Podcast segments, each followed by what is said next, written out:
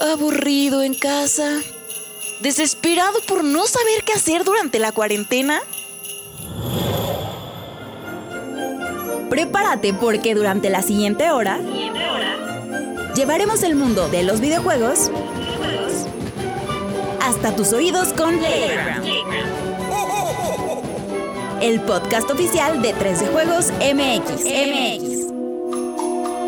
¡Comenzamos!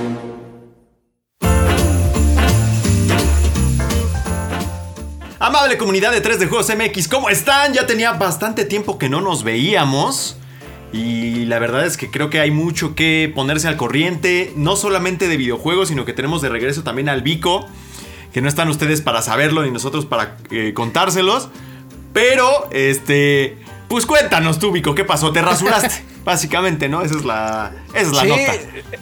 Es la nota, Birro. Lo que pasa es que efectivamente me rasuré, pero se me fue chueco el rastrillo porque soy algo gorila, soy un simio. Entonces me hice aquí, mira, una cortada aquí así, mira, en el cuello de unos que serán 15 centímetros aproximadamente porque soy un soy un este Salvaje. un ignorante, un salvaje del rastrillo, pues, ¿no? Y entonces pues ya me ausenté este unas semanas porque pues eso fue una herida profunda y pues ahí entre fui al doctor y me descubrieron un absceso que se me estaba yendo al corazón. Entonces decidieron que bueno, ya que te cortaste tú, imbécil, vamos a sacarte tu absceso simio estúpido. Pero todo muy bien, Rory, seguimos este aquí afortunadamente y este sí no tengo, bueno, ya tengo barba. Este, aquí ustedes me vieron sin barba, los tres me vieron sin barba y fue yo creo que un acontecimiento Una este, revelación. Así, wow. Que creo que le concluimos todos que mi Vico, pues se ve mejor con barba. Sí, le queda. Totalmente, no, pues yo también dije, yo, órale, y ese güey que ¿Hace cuánto que no veías tú a esa, a esa persona, güey? No, pues desde que terminé el servicio militar, como. Puta madre. No, pues sí, hace como más, unos 12 años, 11 años. ¿No tanto tiempo ya? A mí, a, a mí me dijo el buen Gabo, a quien le mandamos un saludo, me dijo que él te conocía así. ¿Sin barba? Sí, él me conoció sin barba. Órale, no, hombre. Y, Y te la cortaste corto. un poco cuando entraste con nosotros, ¿no? Por un poquito. Sí, eh, me sugirieron que ahí por azares del destino y una cuestión muy empresarial me rasurara un poco. Y sí, justo llegué con la barba corta, muy rasuradita, muy rasuradita, así bonito, chulo. Pero, este, afortunadamente, mira, ya tengo bigote. Es que no me dejaron ni quitar, quedarme el bigote, amigos. Eso fue. No, este, pues te vaya a entrar bigote ahí en, el, en la herida. Al- el- porque respiras. Porque respiras por la herida, güey.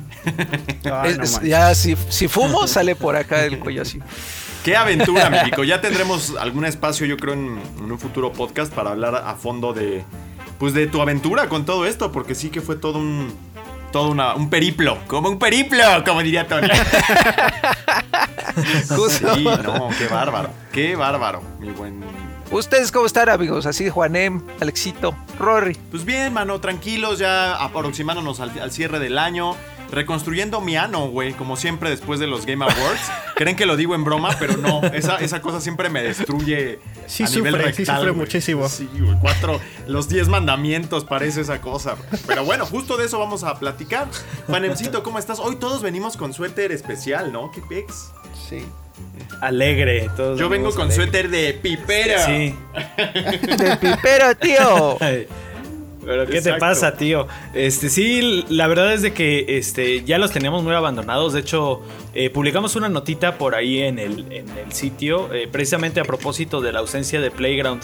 No crean que, que el proyecto está muerto o algo así. eh, más bien, eh, pues todo se sumó. O sea, fue el incidente de salud de, de Vico, que bueno, pues este, una, una cirugía no Menor, ¿no? Claro que no. Eh, menor, o sea, entonces este, pues teníamos a un integrante pues clave de Playground eh, menos y además este, de esto pues bueno, el resto del equipo estábamos, la verdad fue una, una etapa muy complicada, de hecho bueno, a mí me quedan todavía dos reseñas. Entonces, este, de verdad que ha sido una temporada de. Ustedes lo pueden ver en nuestro canal de YouTube. De verdad, no hemos parado de contenido. Prácticamente un video diario. Y bueno, hacer tanto volumen de contenido y, ser de los pocos en los que tenemos todavía ese, e- ese fuerte de reseñas en video, pues no es algo sencillo. Entonces fue mucho trabajo, este, pocas manos y por eso dijimos, bueno, tenemos que ponerle una pausa este, pequeñita a Playground y aprovechar también para eh, pues de alguna manera este, replantear, ¿no? Entonces les pedimos su retroalimentación, que nos digan qué les gusta, qué no les gusta, porque el próximo año regresa Playground con, pues, con todo y, y esperemos que con cambios que sean eh, para bien. Pero no queríamos despedir este muy buen año que ustedes nos han dicho que Playground ha estado entre los, lo que más han escuchado. Pues precisamente pues eh, con un episodio especial de este pues gran evento, ¿no? Que, que cada año pues parece que... Sí, no, de hecho era tendencia, no sé si a nivel México era número uno, si no me equivoco, este, los Game Awards, o si no era Así es. TTX2 creo, por lo menos. La verdad es que sí es un evento que se ha vuelto tremendamente importante y que le viene muy bien a la industria, ¿no? Porque abona a construir ese aire de formalidad que merece, ¿no? De que no nada más son los juegos para niños y demás, sino que son algo, una industria enorme, seria y que se reconocen los logros que se hacen cada año, ¿no? Mi buen Alexito. ¿De qué es tu Sí. suéter? Es de una calaca, mira. Una calaca que está diciendo. Jo, jo, jo. Perfecto, ugly que- sweater. Al- Algo que el vikingo utilizaría. Y creo que los Game Awards estuvieron en tendencia junto con la final histórica de la Liga MX Atlas Oye, sí, León. eso es tremendo, ¿eh? Tremendo. Felicidades a todo el pueblo rojinegro por su campeonato. Muchas felicidades, así. Bravo, se lo merecen. Y, y, este también estábamos muy ansiosos de contarles todos los planes que vienen para Playground temporada 2. Que sí va a ser una tremenda cosa increíble. Pero bueno, ya vamos a estar hablando a continuación de todo eso. Hombre, pues qué gusto verlos de nuevo a todos ustedes eh, y ver a mis compañeros de nueva cuenta, a quienes no he visto desde hace 20 horas. En la mina. Pero bueno, Mira, mira, mira. ¡No! Mina digital. no te quejes ¿Qué quejes de tu, de trabajo. tu trabajo? Que era como este, non lamentari el tuo lavoro. Lamentarte de tu labor. El tuo lavoro, exacto. que por cierto, ayer le voy a la jefa de sorpresa y sácale que no había un buen de gente que tenía que estar ahí en la mina. Pero mira, nosotros cumplimos. Nosotros cumpliendo. Ahí estábamos Exacto. al pie La del neta, cañón. en la trinchera, en la caldera, en el reactor 6C. Sacando, exacto. Pico en exacto. mano, pico en mano. Bueno, eh. pues vamos a hablar acerca de los Game Awards, que es el tema principal, eh, y pasarla muy bien con ustedes. Esto es Playground número especial, no sé qué es. ¿Qué es? Especial. Especial navideño. Es especial. Es sí, el navideño, número todavía. exactamente. Bueno, vámonos.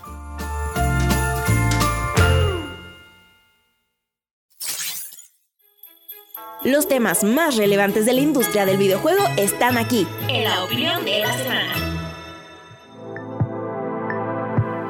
Cerramos 2021, un año en el que poco a poco nos vamos acostumbrando a la nueva normalidad y en el que una vez los videojuegos nos apoyaron a mantener la cordura en medio de la crisis que vive el mundo. Para cerrar con broche de oro, vamos a poner sobre la mesa el último gran evento del año, los The Game Awards 2021 y todo lo que nos dejaron. Gracias a todos por acompañarnos y nos vemos en 2022 con una nueva temporada de Playground.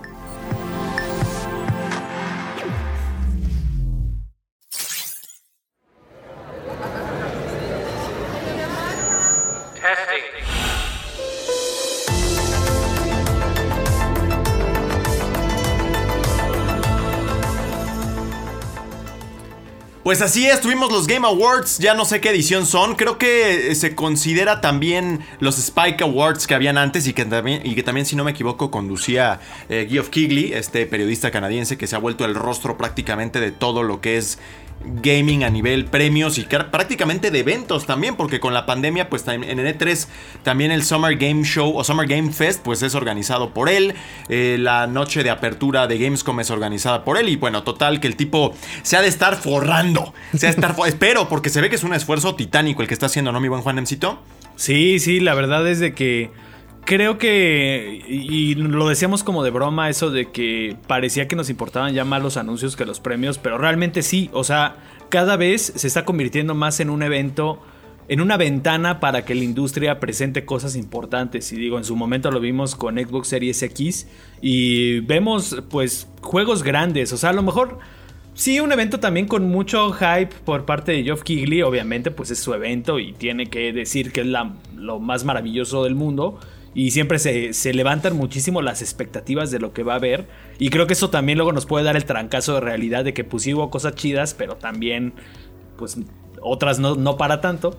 Este, pero aún así creo que es, es innegable que, que, que sí tiene cosas que nos emocionan y que eh, prácticamente pues tiene el nivel como de Sí, decir, ya. como de emoción de una conferencia de tres o incluso hasta por encima muchas veces de, de algunos eventos de tres que por ejemplo los eventos de tres de este año estuvieron súper flojos, súper aguados. Y también los Eh, del pasado. Sí, incluso, bueno, este, pues Geoff Keighley ya está experimentando también con otros eventos en el año, como lo son el Summer Game Fest y como es el Opening Night Live de Gamescom.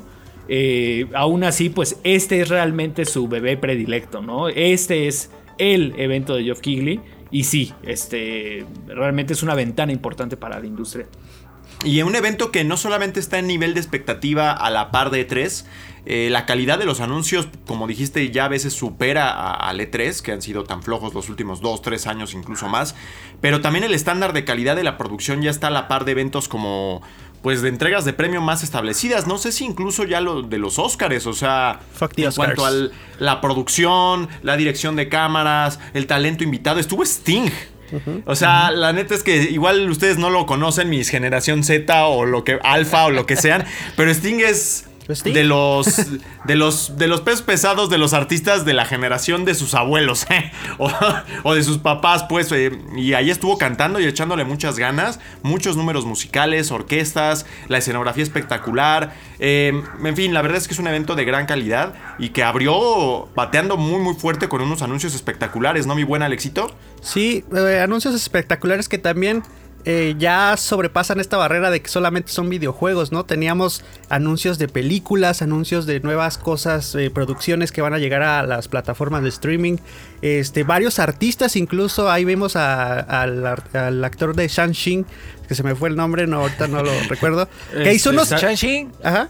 Sam Liu o algo así se llama. Que hizo unos chistes malísimos, pero bueno, ahí sí, estuvo. eso siempre. para entregar este para entregar la, la estatuilla creo que el mejor juego de acción no o me parece que fue mejor shooter que fue este No, no, ah, sí, sí era mejor juego de acción. Porque hubo uno que era acción aventura y otro era este acción nada más. que acción aventura lo ganó Metroid Dread no y acción Ajá, fue este Returnal bueno el chiste es que estuvieron muchas ajá. este muchos acto- este, actores actrices y fue un evento que la verdad yo lo considero muy bien logrado en cuanto a producción pero que desgraciadamente seguimos sufriendo con la duración. Yo sí quitaría toda esa, esa paja de anuncios, esa paja de cosas irrelevantes que hay durante cada intermedio, durante cada este, pausa para Pero ellos. yo creo que ahí está el dinero para producirlo, que ese es el problema, ¿no? Exactamente. Se llama, mira, eh, antes de seguir adelante, que nada más decir que se llama Simo Liu, el actor de Shang-Chi. Sí, molió. Sí, casi la tiene.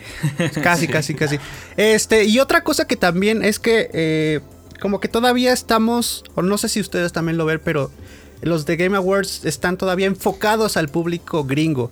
Todavía no tienen como esa importancia de que te están viendo desde este lado de Latinoamérica, incluso en, en Europa. España también, en Europa, claro. Eh, hay- había muchos comerciales que decían, visita la tienda tal en, en tal estado para que consigas tu, tu premio. Así como de, bueno, o sea, eso como que... Deberían de- querría ver ahí los de Electra. Ajá, o sea... No, y aparte- tu pizza en tal servicio. No, o sea, si no puedes este, anunciarlo para todo el mundo, pues simplemente déjalos a un lado, ¿no? O haz una transmisión secundaria para Pero te otras digo, el problema es que ahí está la lana, yo creo que es necesaria para la producción. Y de hecho yo estaba reflexionando sobre eso y dije, ¿qué cortaría yo? Y está difícil porque eh, es parte de la relevancia, parte del, del dinero que él percibe para organizarlo. ¿Qué ibas a decir, mi buen Vico? El que totalmente ahí de acuerdo con Alexito, ah, bueno, salvo por esta parte de los comerciales, porque sí son necesarios. Este, Y fueron menos, creo, esta vez incluso, ¿eh? No sé, fueron como Fueron cuatro menos. segmentos. Antes eran a cada rato.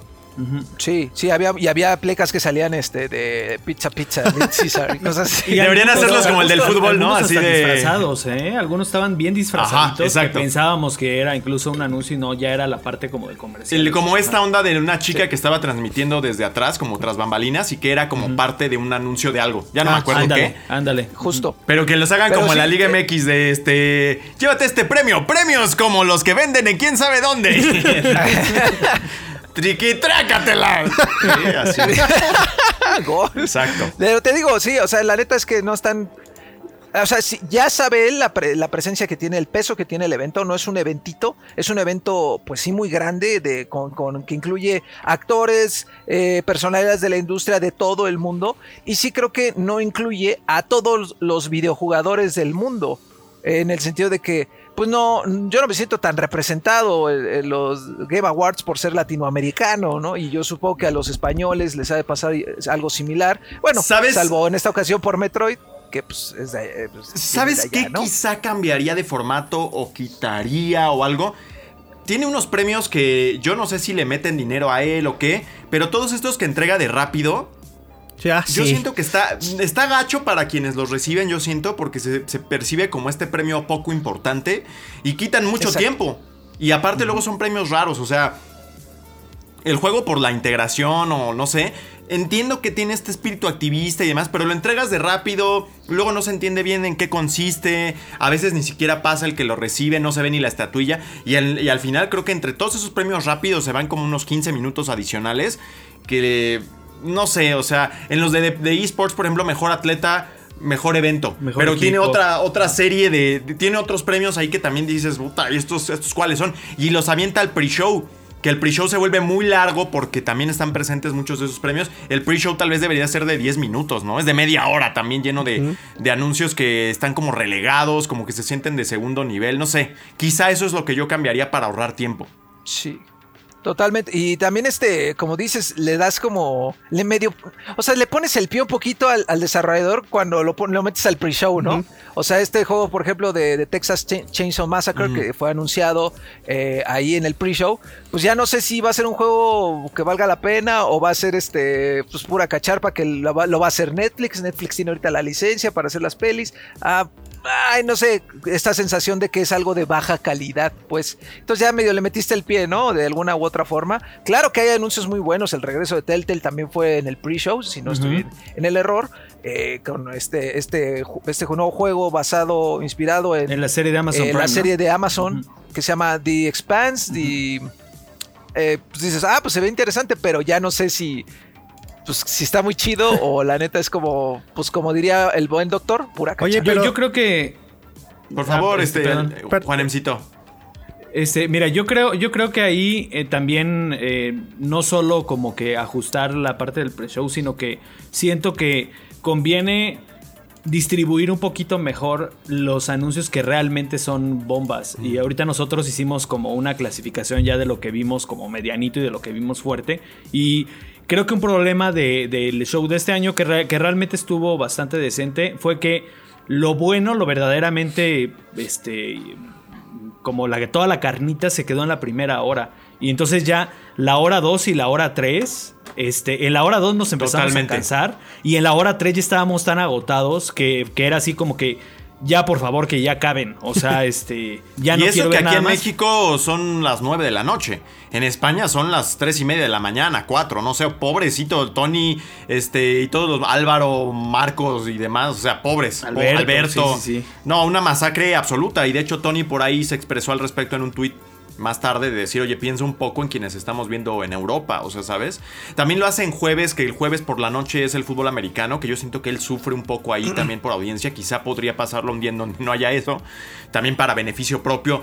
A la mera hora quizá termine siendo en fin de semana, que no sé si sería Sí, mejor y para... a lo mejor hasta en la mañana para que a Europa le quede en la noche, quién sabe. O sea, eh, hay, que, hay que ver ahí temas de horario, pero sí yo siento que las verdaderas sorpresas, o sea, velas eh, tirando, si lo va a hacer tan largo, velas distribuyendo para que no se cargue todo en una parte en la que sí a todos se nos va de volada la primera hora.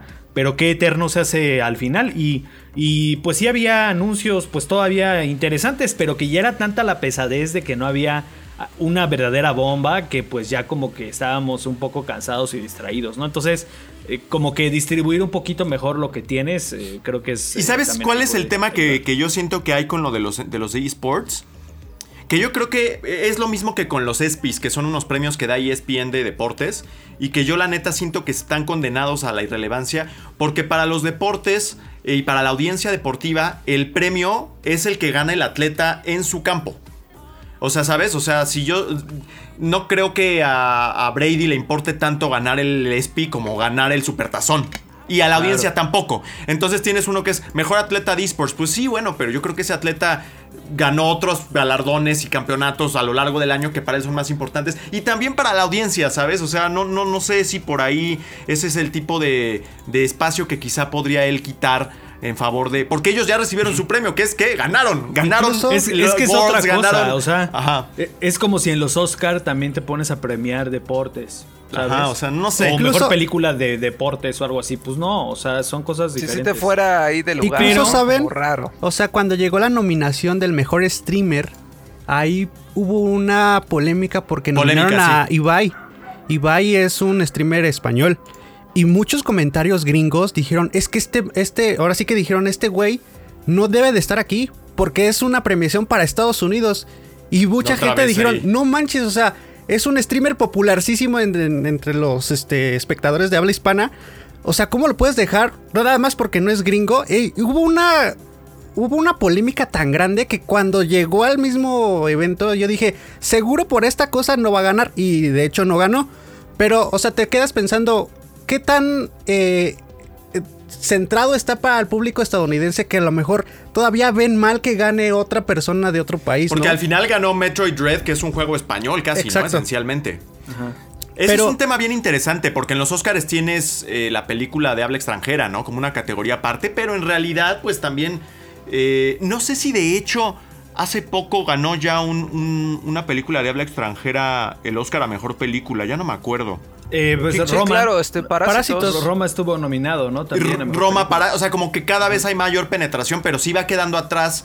Y de hecho pone de, de relieve el, eh, el asunto de que sí existe esta división entre lo que es extranjero y lo que es eh, estadounidense en una entrega de premios que a la luz del, del mundo ya es global. En el caso de los Oscars y también entonces de los Game Awards que quizá tengan que pasar por esa pues transición conceptual y de decir este es, un, es una entrega de premios global, ¿no? Sí. que le viene bien también al propio Geoff y a, o sea, apelar a mercados globales y salir de Estados No, Unidos. y ade- además del tema de Ibai estaba también de Greg, que, que, pues él, él rompió un récord Guinness de la mayor audiencia en Twitch cuando reveló un skin de Fortnite o algo así, me, me Wow. parece, si no, si, si no me equivoco. Entonces, tienes dos figuras españolas importantísimas, incluso con números más grandes Sí. que los, que, que los este, influencers eh, gringos, ¿no? Entonces, pues, pues sí, habrá que ver si separan ahí la cosa o si mejor no lo dan o no sé, o sea, como, porque sí. No, yo creo que ese sí cabe porque finalmente los streamers y eso no ganan premios como tal, ¿no? Como si lo hace un atleta de esports que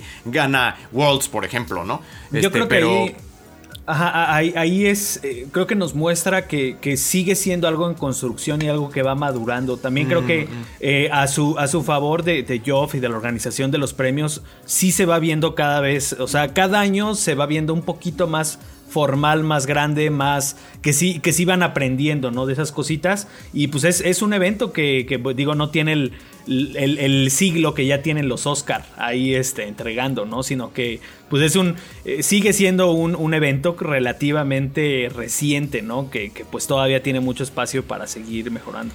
No, y al final digo, el balance es positivo, pero sí el tema Claro. de, de el tono que tiene, ah, el demográfico al cual está llegando, eh, la, la duración, el pace que maneja, sí son cosas que se pueden mejorar, aunque no sé bien cómo, pero nosotros no somos Geoff por eso, ¿no? O sea, él No, y tiene que además- ver cómo resolver eso. A su favor está que es su show y él decide qué hacer, a fin de cuentas. Así que todos me la A. Bueno, este, vámonos con, con el orden como tú pusiste en la escaletita, que me parece la forma más práctica sobre los anuncios, eh, como que en tiers tenemos la actualización de juegos que ya conocíamos, ¿no, mi buen Juanemcito? Eh, Suicide. Squad Kill the Justice League, que por fin mostró gameplay, eh, pero sin ventana de, de lanzamiento. ¿Cómo viste el, el gameplay por ahí, mi buen Juanem?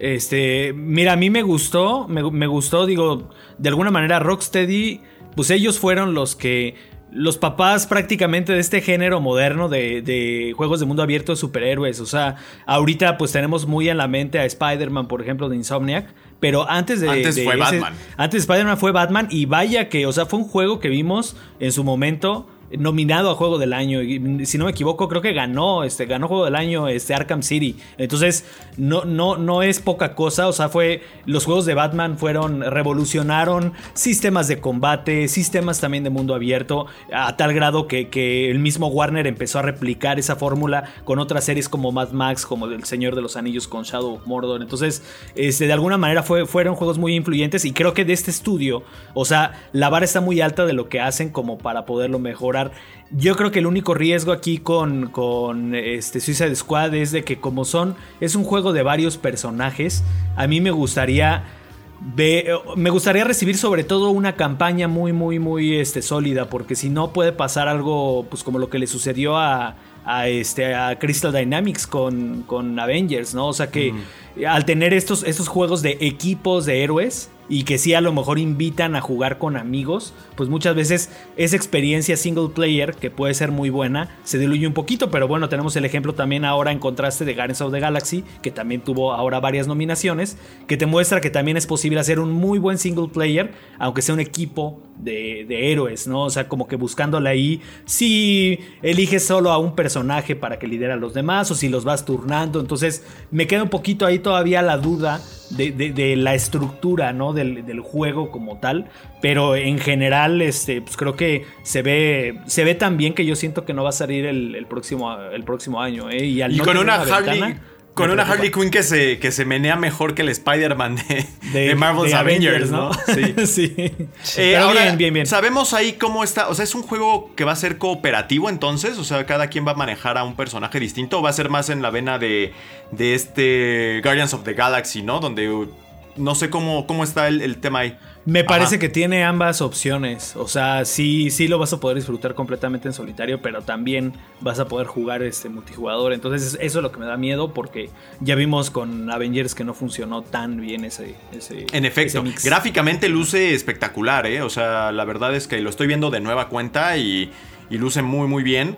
Hay escenas donde hay como acercamientos a los personajes y a nivel iluminación, a nivel texturas y todo eso es un juego que ya empieza a ser digno de una generación más avanzada, ¿no? Aunque también hay que ver qué va a pasar ahí. ¿Sabemos si va a salir también para la generación anterior o, todo, o No, no va a salir. No. Sí, no, entonces bueno, y sí se nota por qué, la verdad es que sí, sí tiene un aspecto fenomenal. Eh, tuvimos también a Forspoken, este título como Final Fantasy Mundo Abierto Oso, pero que también tiene una...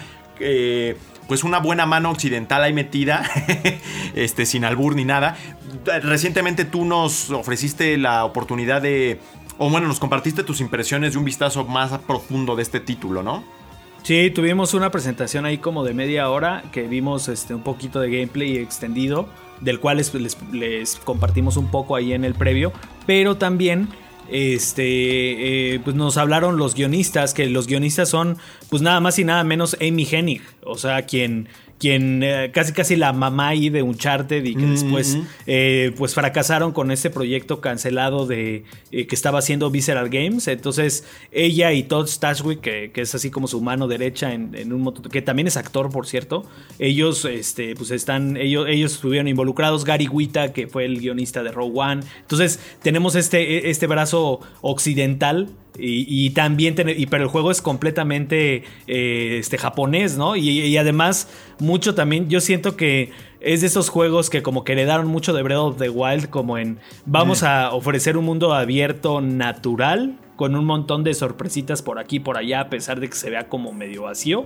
Y vamos a ponerle, pues, este, eh, sobre todo un sistema de desplazamiento que te permita que no haya barreras en ese mundo, ¿no? Que, que no importa qué tan alto sea un muro, que lo puedas escalar. Y, Y con así, un ¿no? Entonces- apartado gráfico también fenomenal, porque eh, hay muchos poderes como elementales y eh, mucha magia incluso en la movilidad del personaje principal. Y todo esto es algo que se pare- parece muy bien ejecutado, eh, al menos en, los, en estos avances que vimos, y que va a debutar el 24 de mayo, de nuevo abonando a esta primera mitad del año que luce realmente muy saturada, mi buen Vico.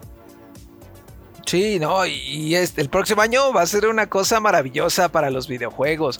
El problema quizás sea para conseguir consolas, ¿no? Porque la escasez, recuerden que va a seguir hasta el 2023 y ya se vienen los desarrollos de nueva generación exclusivamente. Entonces, híjole, ahí sí va para los que somos fans de este bonito hobby de los videojuegos, de esta cosa, de la industria, sí se va a poner complicado. Y la verdad es que ya también se va a notar más la diferencia en cuanto a calidad visual, eh, que pues creo que es lo principal en, la parte de qué tan rápido corren los juegos, digo, corren, cargan los juegos. Es, pues sí va a ser necesario una consolita de nueva generación. A ver, ojalá y la podamos este, obtener, porque también ya se viene Elden Ring.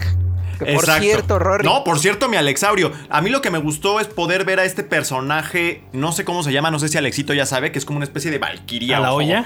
La que. No, la, la olla estuvo. Híjole. Siempre nunca falta. Como el año. No sé si fue el año pasado o no sé si fue en, en qué otro de sus 700 eventos, pero que tuvo al Moped este. Que hablaba como así que no se tenía la que no, no, no supe qué decía. Ah, eh, el- Ándale, exacto. Eh, que digo, sí estaba chistoso, pero luego ya decía, bueno, ya no. pero bueno, Sí, fue un sí. tráiler cinemático con este personaje que trae como este casco alado y que había sido como la imagen de Elden Ring sin que la gente supiera realmente mucho de qué se trataba el juego, hasta que ya vinieron los gameplays, las betas cerradas y todo esto. Lo volvimos a ver en acción combatiendo contra este jefe gigantesco en una pues en una composición cinemática espectacular, ¿no? Digo, el juego probablemente no, no se va a ver así. De hecho, ha habido algunos reproches a la apariencia de Elden Ring. Pero ¿qué, qué tal te dejó de satisfecho este, este avance cinemático, eh, Alexito? Muy satisfecho. eh, la cuestión es que ya el juego prácticamente está terminado. Está, si no me quiero decir este, estupideces, a un 80%. Yo le apuesto que ya esté prácticamente para poner en el disco y que te- nos los manden.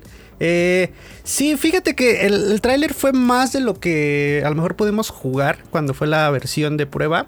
Eh, hay unas cosas sorprendentes. Hay mucho olor de la historia, cosa que todavía no tuvimos acceso. Que ahí sí, por ejemplo, no podría explicarles a detalle. Pero sí, por ejemplo, vimos todo este rollo de la reina Marika, que son los desterra los desterrados, los sin luz. Que Ya me iba a ir con los desterrados que son de Halo. Entonces, Este- este personaje con el casco con alas es, es la reina. ¿Es el héroe o No, quién es? ah, bueno, más bien es como el sin luz, el Tanish.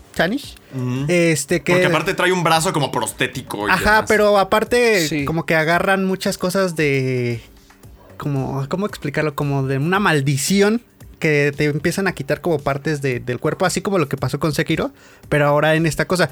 Hay puntos clave que todavía no sabemos y obviamente ahí va a entrar este, mucha importancia cuando lo juegues. Este, ¿Y sabemos quién es el jefe gigantesco con el que está peleando este personaje? no, todavía no sabemos. O sea, como que hay Que por muchas cierto, estoy notando ahorita que trae como una cabeza de caballo que le sale de, pues, del pisario. No sé por qué. Bueno, pues, el diseño. Así ¿no? son, Exacto. ya sabes Ya cómo sabes es Miyazaki, o sea, se la vuela y más Arte. con este George R. R. Martin. Pero sí, o sea, está muy, muy interesante. Por ejemplo, este tipo de cosas que a lo mejor sí es grat- gratificante ver. Yo sí lo quitaría del show para, para ahorrarnos unos dos o tres minutos y lo lanzaría aparte. Pero bueno, se entiende que es el show principal y debe de estar ahí. Pero muy buenos y nos espera una aventura sasasasa con Elden Ring que, este, que es en febrero. Que, que ahí habría es. que ver qué realmente qué tan involucrado está George R. R. Martin, ¿no? Porque una de esas fue nada más les dio tres consejos para hacer el mundo. Fíjate que- ¿no? Y el- Totalmente. y les Por ese lado, o sea, That's yo, it. yo, yo, yo, yo diría que es un Dark Souls 4.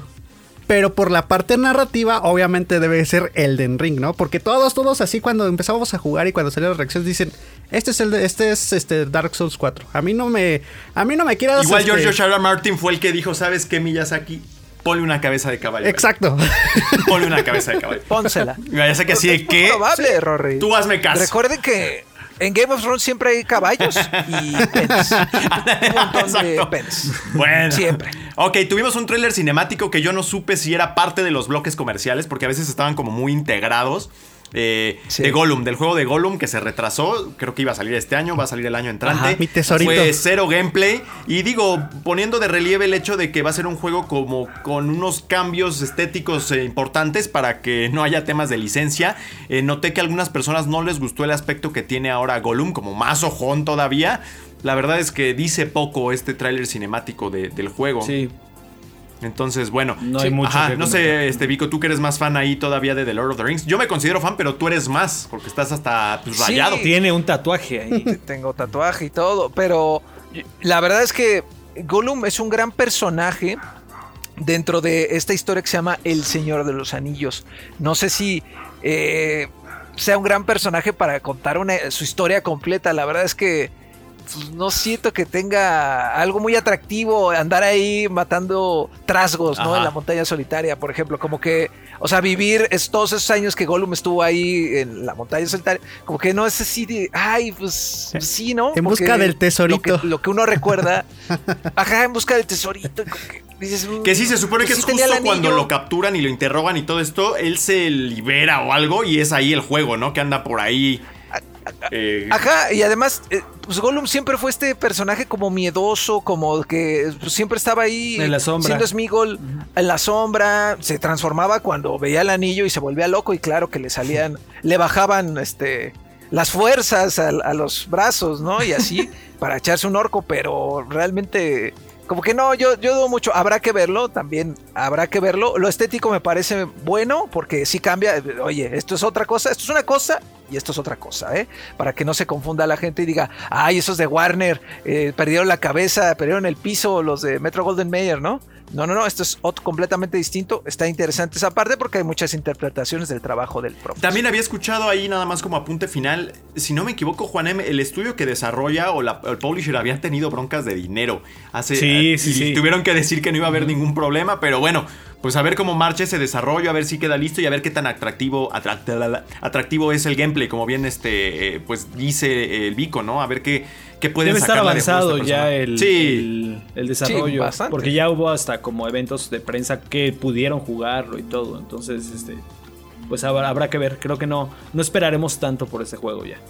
Eh, así es, y bueno, también tuvimos de Tiny Tina, otra vez Tina Chiquitina, como se llama en, en España. También nos tuvimos que fumar ahí unos momentos de, de, de chistes malos y demás. Que Eh, también pero- no lo pudimos haber ahorrado. De alguna manera, pues es un juego que ya está también a- a- en puertas. O sea, el mismo caso del Elden Ring. Son juegos importantes que van a llegar. Pero incluso eh, Horizon, creo que ni lo puse aquí en la escaleta. Pero es el mismo caso, el mismo de, caso, ¿eh? de Horizon. O sea, ya hemos visto bastante de estos juegos. Y no es como que sorprenda ver un poquito más de cinemáticos o un poquito más de, de gameplay. Entonces, podría ser un poquito más breve la mención de estos juegos que pues nada más vas- llevas un trailer al show, ¿no? Pero sí que hay mucha gente entusiasmada por este, eh, por este juego de Tiny Tina's Wonderlands. Incluso ya se habla de que puede venir a quitarle un poco el trono al propio Borderlands, ¿no? Eh, al menos en ser. apariencia se ve fenomenal. Y que ahí estuvo este, la voz de Batman, de Ah. Lego Batman, y este, y la voz de Tiny Tina, ¿no? Estuvieron presentando esa parte. Que también ella es la voz de Aloy, también por cierto. Además, pero sí, como bien dices eso, sí. Pudieron haber cortado como los malísimos chistes de este personaje de Chanchi. Sí, no, no, no, Hijo, no, ¿eh? no. Ese fue el canal que dijo, ay, qué cotorro amanecí, ahora sí voy a. No, y, y además dijo como, Malísimo. como 50 mil veces Halo, se ve que ahí hubo un buen, un buen maletín. Sí, ahí, a ver si ahí se le va de encima con los maletines. ¿Qué más tuvimos por ahí? Ah, fíjate, pusiste aquí Tunic, que la neta es que ya ni me acuerdo de este juego. Es el del zorrito El del que es un zorrito. solo carnal, ¿no? Ajá, Ah, es. Que lleva Ah, sí, como seis años, ¿no? Cinco, un montón de años ya desarrollando. Sí, la verdad es que este ni lo metí en el, en lo- en el rápido porque me paré para algo, regresé y dije qué es esta cosa y lo dejé por ahí, pero no sé, a ver qué nos pueden, qué nos dicen de eh, mi buen Vico, cómo está este juego, qué es o qué, qué, qué, qué pun. Pues es como un celdita un con un zorrito. A- a- es, así, a, a grandes rasgos es eso. Lo hace un sol- una sola persona, lo, lo cual creo que tiene un mérito mucho más grande. Porque la verdad es que el juego se ve interesante, se ve bonito en su estética, se ve atractivo, eh, como en la parte narrativa. Dan ganas de, bueno, este zorrito qué, ¿no? Quiero averiguar. ¿Qué va? ¿De, de qué va este zorrito? Y creo que pues, di- dieron fecha de Sí, lanzamiento. Es 16 que de son- marzo. Sí, ¿no? 16 de marzo ya también. Mm.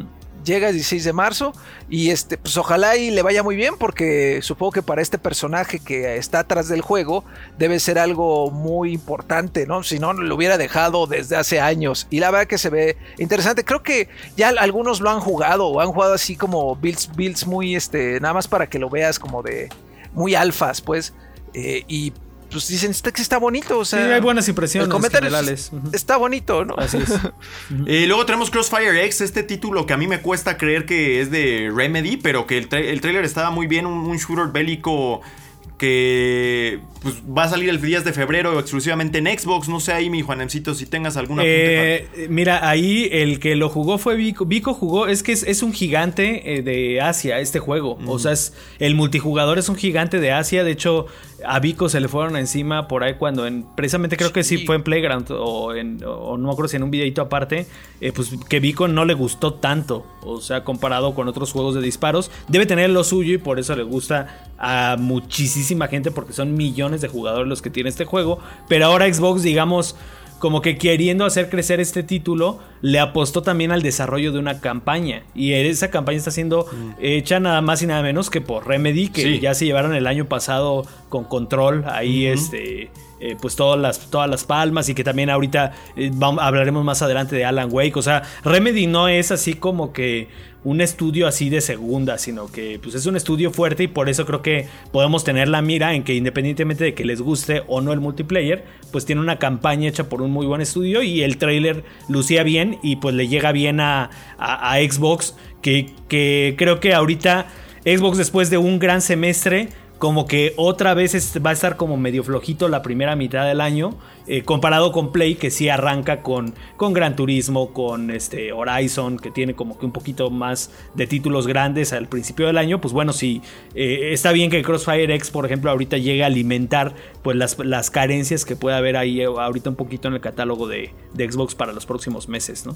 Bueno, pues ahí estuvo y el tráiler estuvo muy muy llamativo para los amantes de los shooters bélicos, es que y con esa mancuerna con Remedy la verdad es que sí llama la atención. Eh, PUBG sigue vivo, PUBG sigue vivo y se pasa ya al free to play. Eh, fueron los que pusieron en marcha pues la fiebre por el por el Battle Royale que sigue más que vigente ahora y que recibió un impulso tremendo con Fortnite y se pasan al free to play que pues sí parece que es la medida adecuada para ellos. Eh, ya habían la verdad es que han perdido un poco de relevancia, sobre todo de eh, pues de manos de- del propio Fortnite, de Warzone, por supuesto. Entonces, pasaste, pasarse a ese modelo igual y le sirva para cobrar un poco de nuevos bríos, ¿no? Muy buena, Alexito. Sí, el terreno de los Battle Royale está bastante complejo. Hay muchas que. Incluso Apex Legends. y Apex, Legends es uno de los titanes que va a estar ahí compitiendo. Y PUBG lo que me agrada es que ya pasaron a este formato donde no nada más debes de pagar para jugar. Ahora puede llegar todo tipo de jugadores. Puede llegarle todo el mundo y en todas las consolas porque está hasta en los celulares. Eh, es, un, es una gran decisión.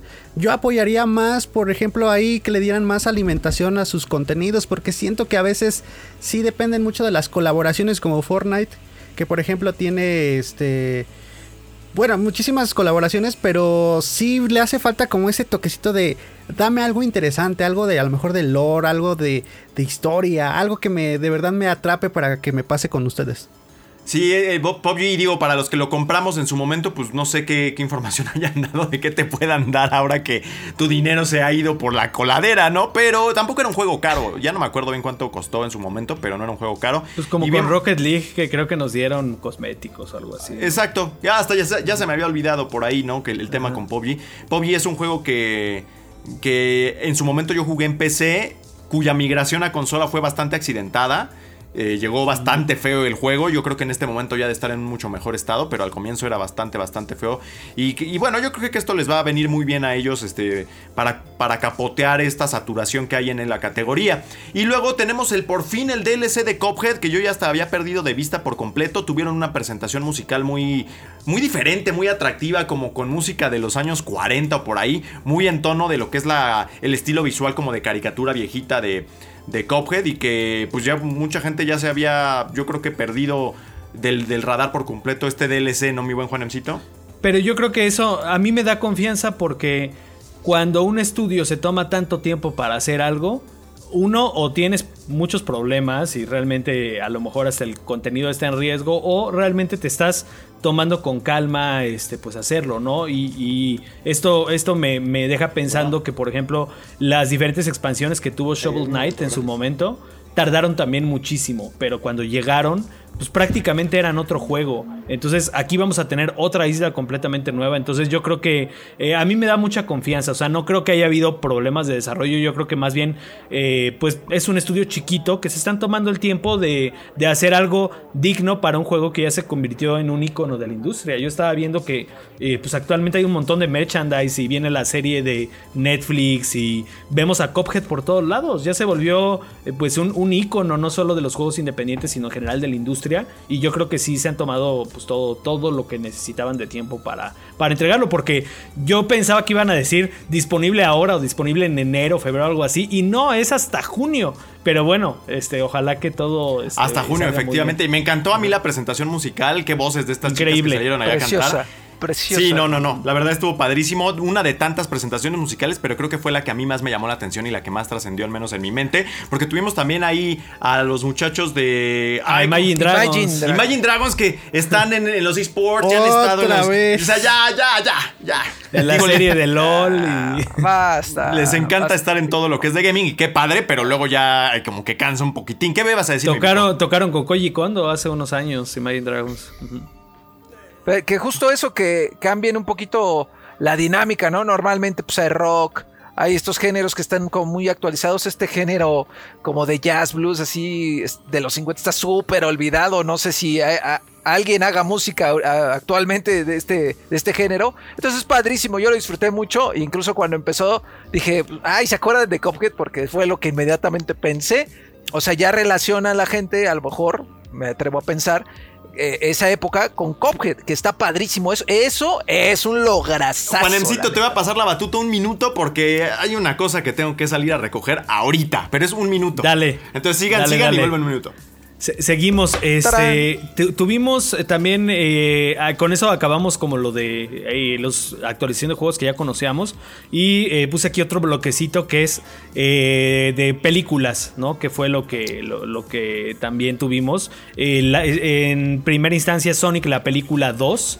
eh, que la verdad el tráiler se ve bien, yo siento que después de todos los tropiezos que hubo con la primera película, con la apariencia de Sonic y todo eso, pues de alguna manera ya tienes como las piernas para hacer algo mucho más enfocado al público específico que es la película, ¿no? Que sí es un poquito el fan del juego, pero también pues es un público extenso, un público familiar, o sea, yo apenas fui a ver, fui al cine el fin de semana pasado, nos salió el tráiler y, y, por ejemplo a mi esposa se le hizo muy llamativa la película, dijo, "Ah, hay que verla, se ve, los, los, los, los, este, personajes se ven muy bonitos y todo, ¿no? Entonces, este, está de regreso, por supuesto, Luisito Comunica en la versión. Oye, ahí a latino. que Axelito hizo una entrevista que está publicada en, en 3D Juegos. Se No sé publica si- este fin de semana, ajá, cuando escuchen esto posiblemente ya está, ya está publicada. Tuvimos la oportunidad de, de entrevistar al, al director, a este Jeff Fowler, si no me equivoco, se llama.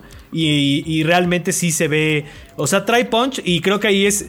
Para todos creo que volver a ver ese Jim Carrey de los noventas que estuvo Mm. por un montón de tiempo ausente y verlo haciendo todas sus garguñas. Y que de eh, hecho la tuvo su que- intervención en el- eh, poco antes de que presentaran el avance y, y, pues hizo un gag ahí también un poco perturbador, pero sí est- estuvo chistoso, pero A mí me dio mucha muy al estilo, muy al estilo de él, ¿no? Como que sacándose algo totalmente de, de otro lugar, súper extraño, haciendo acentos, haciendo caras. La garguiña, como bien dices, mi buen. este, La garguña ahí. Este, Saludos al un saludo última- a Gargamel que, que va a salir ahí en la película. La última película que salió importante antes de la pandemia, la primera. Fue la última vez que fui al, cine- al cine. Exacto, eh, Después entonces, de tomarse un buen receso. Así es. Y una sorpresa muy gra- grata, eh, por cierto, de la película. Lo malo para todos los que disfrutamos del doblaje de voz y de los profesionales, los actores de voz. Profesionales. Este, lástima, lástima que se lo van a dar a este personaje eh, que pues muchos no nos agrada, este, no porque él sea una mala persona, pues simplemente este, pues, No. su contenido no es este para nosotros. Eh, dijo, híjole, lástima que sea un Star Talent de estos y que diga, ay, ahí viene lo chido. Ah, ahora Para- espérate, a ver si a Knuckles no le quieren poner voz a de Omar Chaparro, Eugenio Derbez o alguien. Pero al menos así. son Y actores. y a Tails. Faltan ahí. Ajá, y a Tails. ¿Y qué tal si se lo, mira, si se lo dan a mi amigo el Fede, el Fede Lobo, él sí es, Ah, un, es un tipazo, la neta. Y él sí como que siento que está un poquito más preparado para esto del gaming. Entonces estaría chido ver al Fede siendo Knuckles, imagínatelo. Uf, saludos al Fede Lobo, por cierto, que es Y luego es valedor, tuvimos el que yo creo que fue el mejor eh, anuncio de este tipo. Yo personalmente tenía la esperanza de que tuviéramos al menos un teaser de The Last of Us de HBO. No fue el caso, pero sí tuvimos el primer avance formal de Halo de la serie de Paramount Plus. Y la verdad es que luce fenomenal. Incluso yo no soy el más grande fanático de Halo. No es que no. de que sienta que es un mal juego ni nada. Sencillamente yo nunca he sido como que. eh, como que conocedor de esta saga, como el éxito, por ejemplo. Pero la serie luce bastante, bastante bien. Y el problema ahí es que nos vuelve a poner en este. Pues en este viacrucis de tener que elegir entre 90 diferentes servicios de streaming. Porque pues Paramount Plus es uno que yo personalmente no tengo. Pero ahí este Martín, a quien le mandamos un saludo, Martín de Shataka, que por cierto, Ah, un abrazo muy fuerte a nuestros compañeros de Shataka que nos acompañaron en la transmisión en vivo. Este Martín nos daba el tip que si tienes claro video ahí viene. incluido, Ah, y mira. muchas veces tienes claro video que con tu plan de Telcel o cosas así. Telmex, entonces, Es, ajá, o con Telmex, entonces es un, es un servicio que luego muchos como que ni siquiera consideramos que existe y que a lo mejor ya hasta, hasta tenemos y nos hemos dado cuenta. Y ahí está, entonces a lo mejor para ver una sola cosa como esto, o incluso la película de Sonic cuando salga en digital, que seguramente va a estar en Paramount Plus, si no quieren verla con Luisito Comunica y no, y no la encuentran en inglés, pues a lo mejor eh, ahí va a estar también, ¿no? Y de hecho han estado saliendo cada vez más comerciales de su contenido. Tienen por ahí una película con este de nosotros los nobles, este, este como actor que se puso tan de moda en todas partes. Eh, de unos sacerdotes que llegan a un pueblo y hay como una especie de ola de...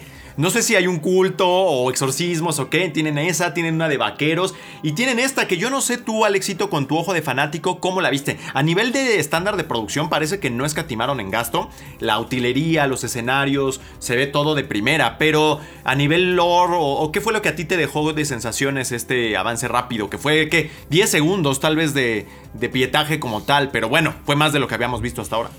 Eh, creo que también eh, esta onda de, de reinicio espiritual también abarca ahora la serie porque eh, así a nivel visual se me pareció mucho a la serie Rich. esta. Ajá, sí. Este, se me pareció también una oportunidad de regresar como a los orígenes o regresar como a los inicios que últimamente eso ha sido lo correcto, ¿no? Lo que ha premiado a esta, a esta franquicia.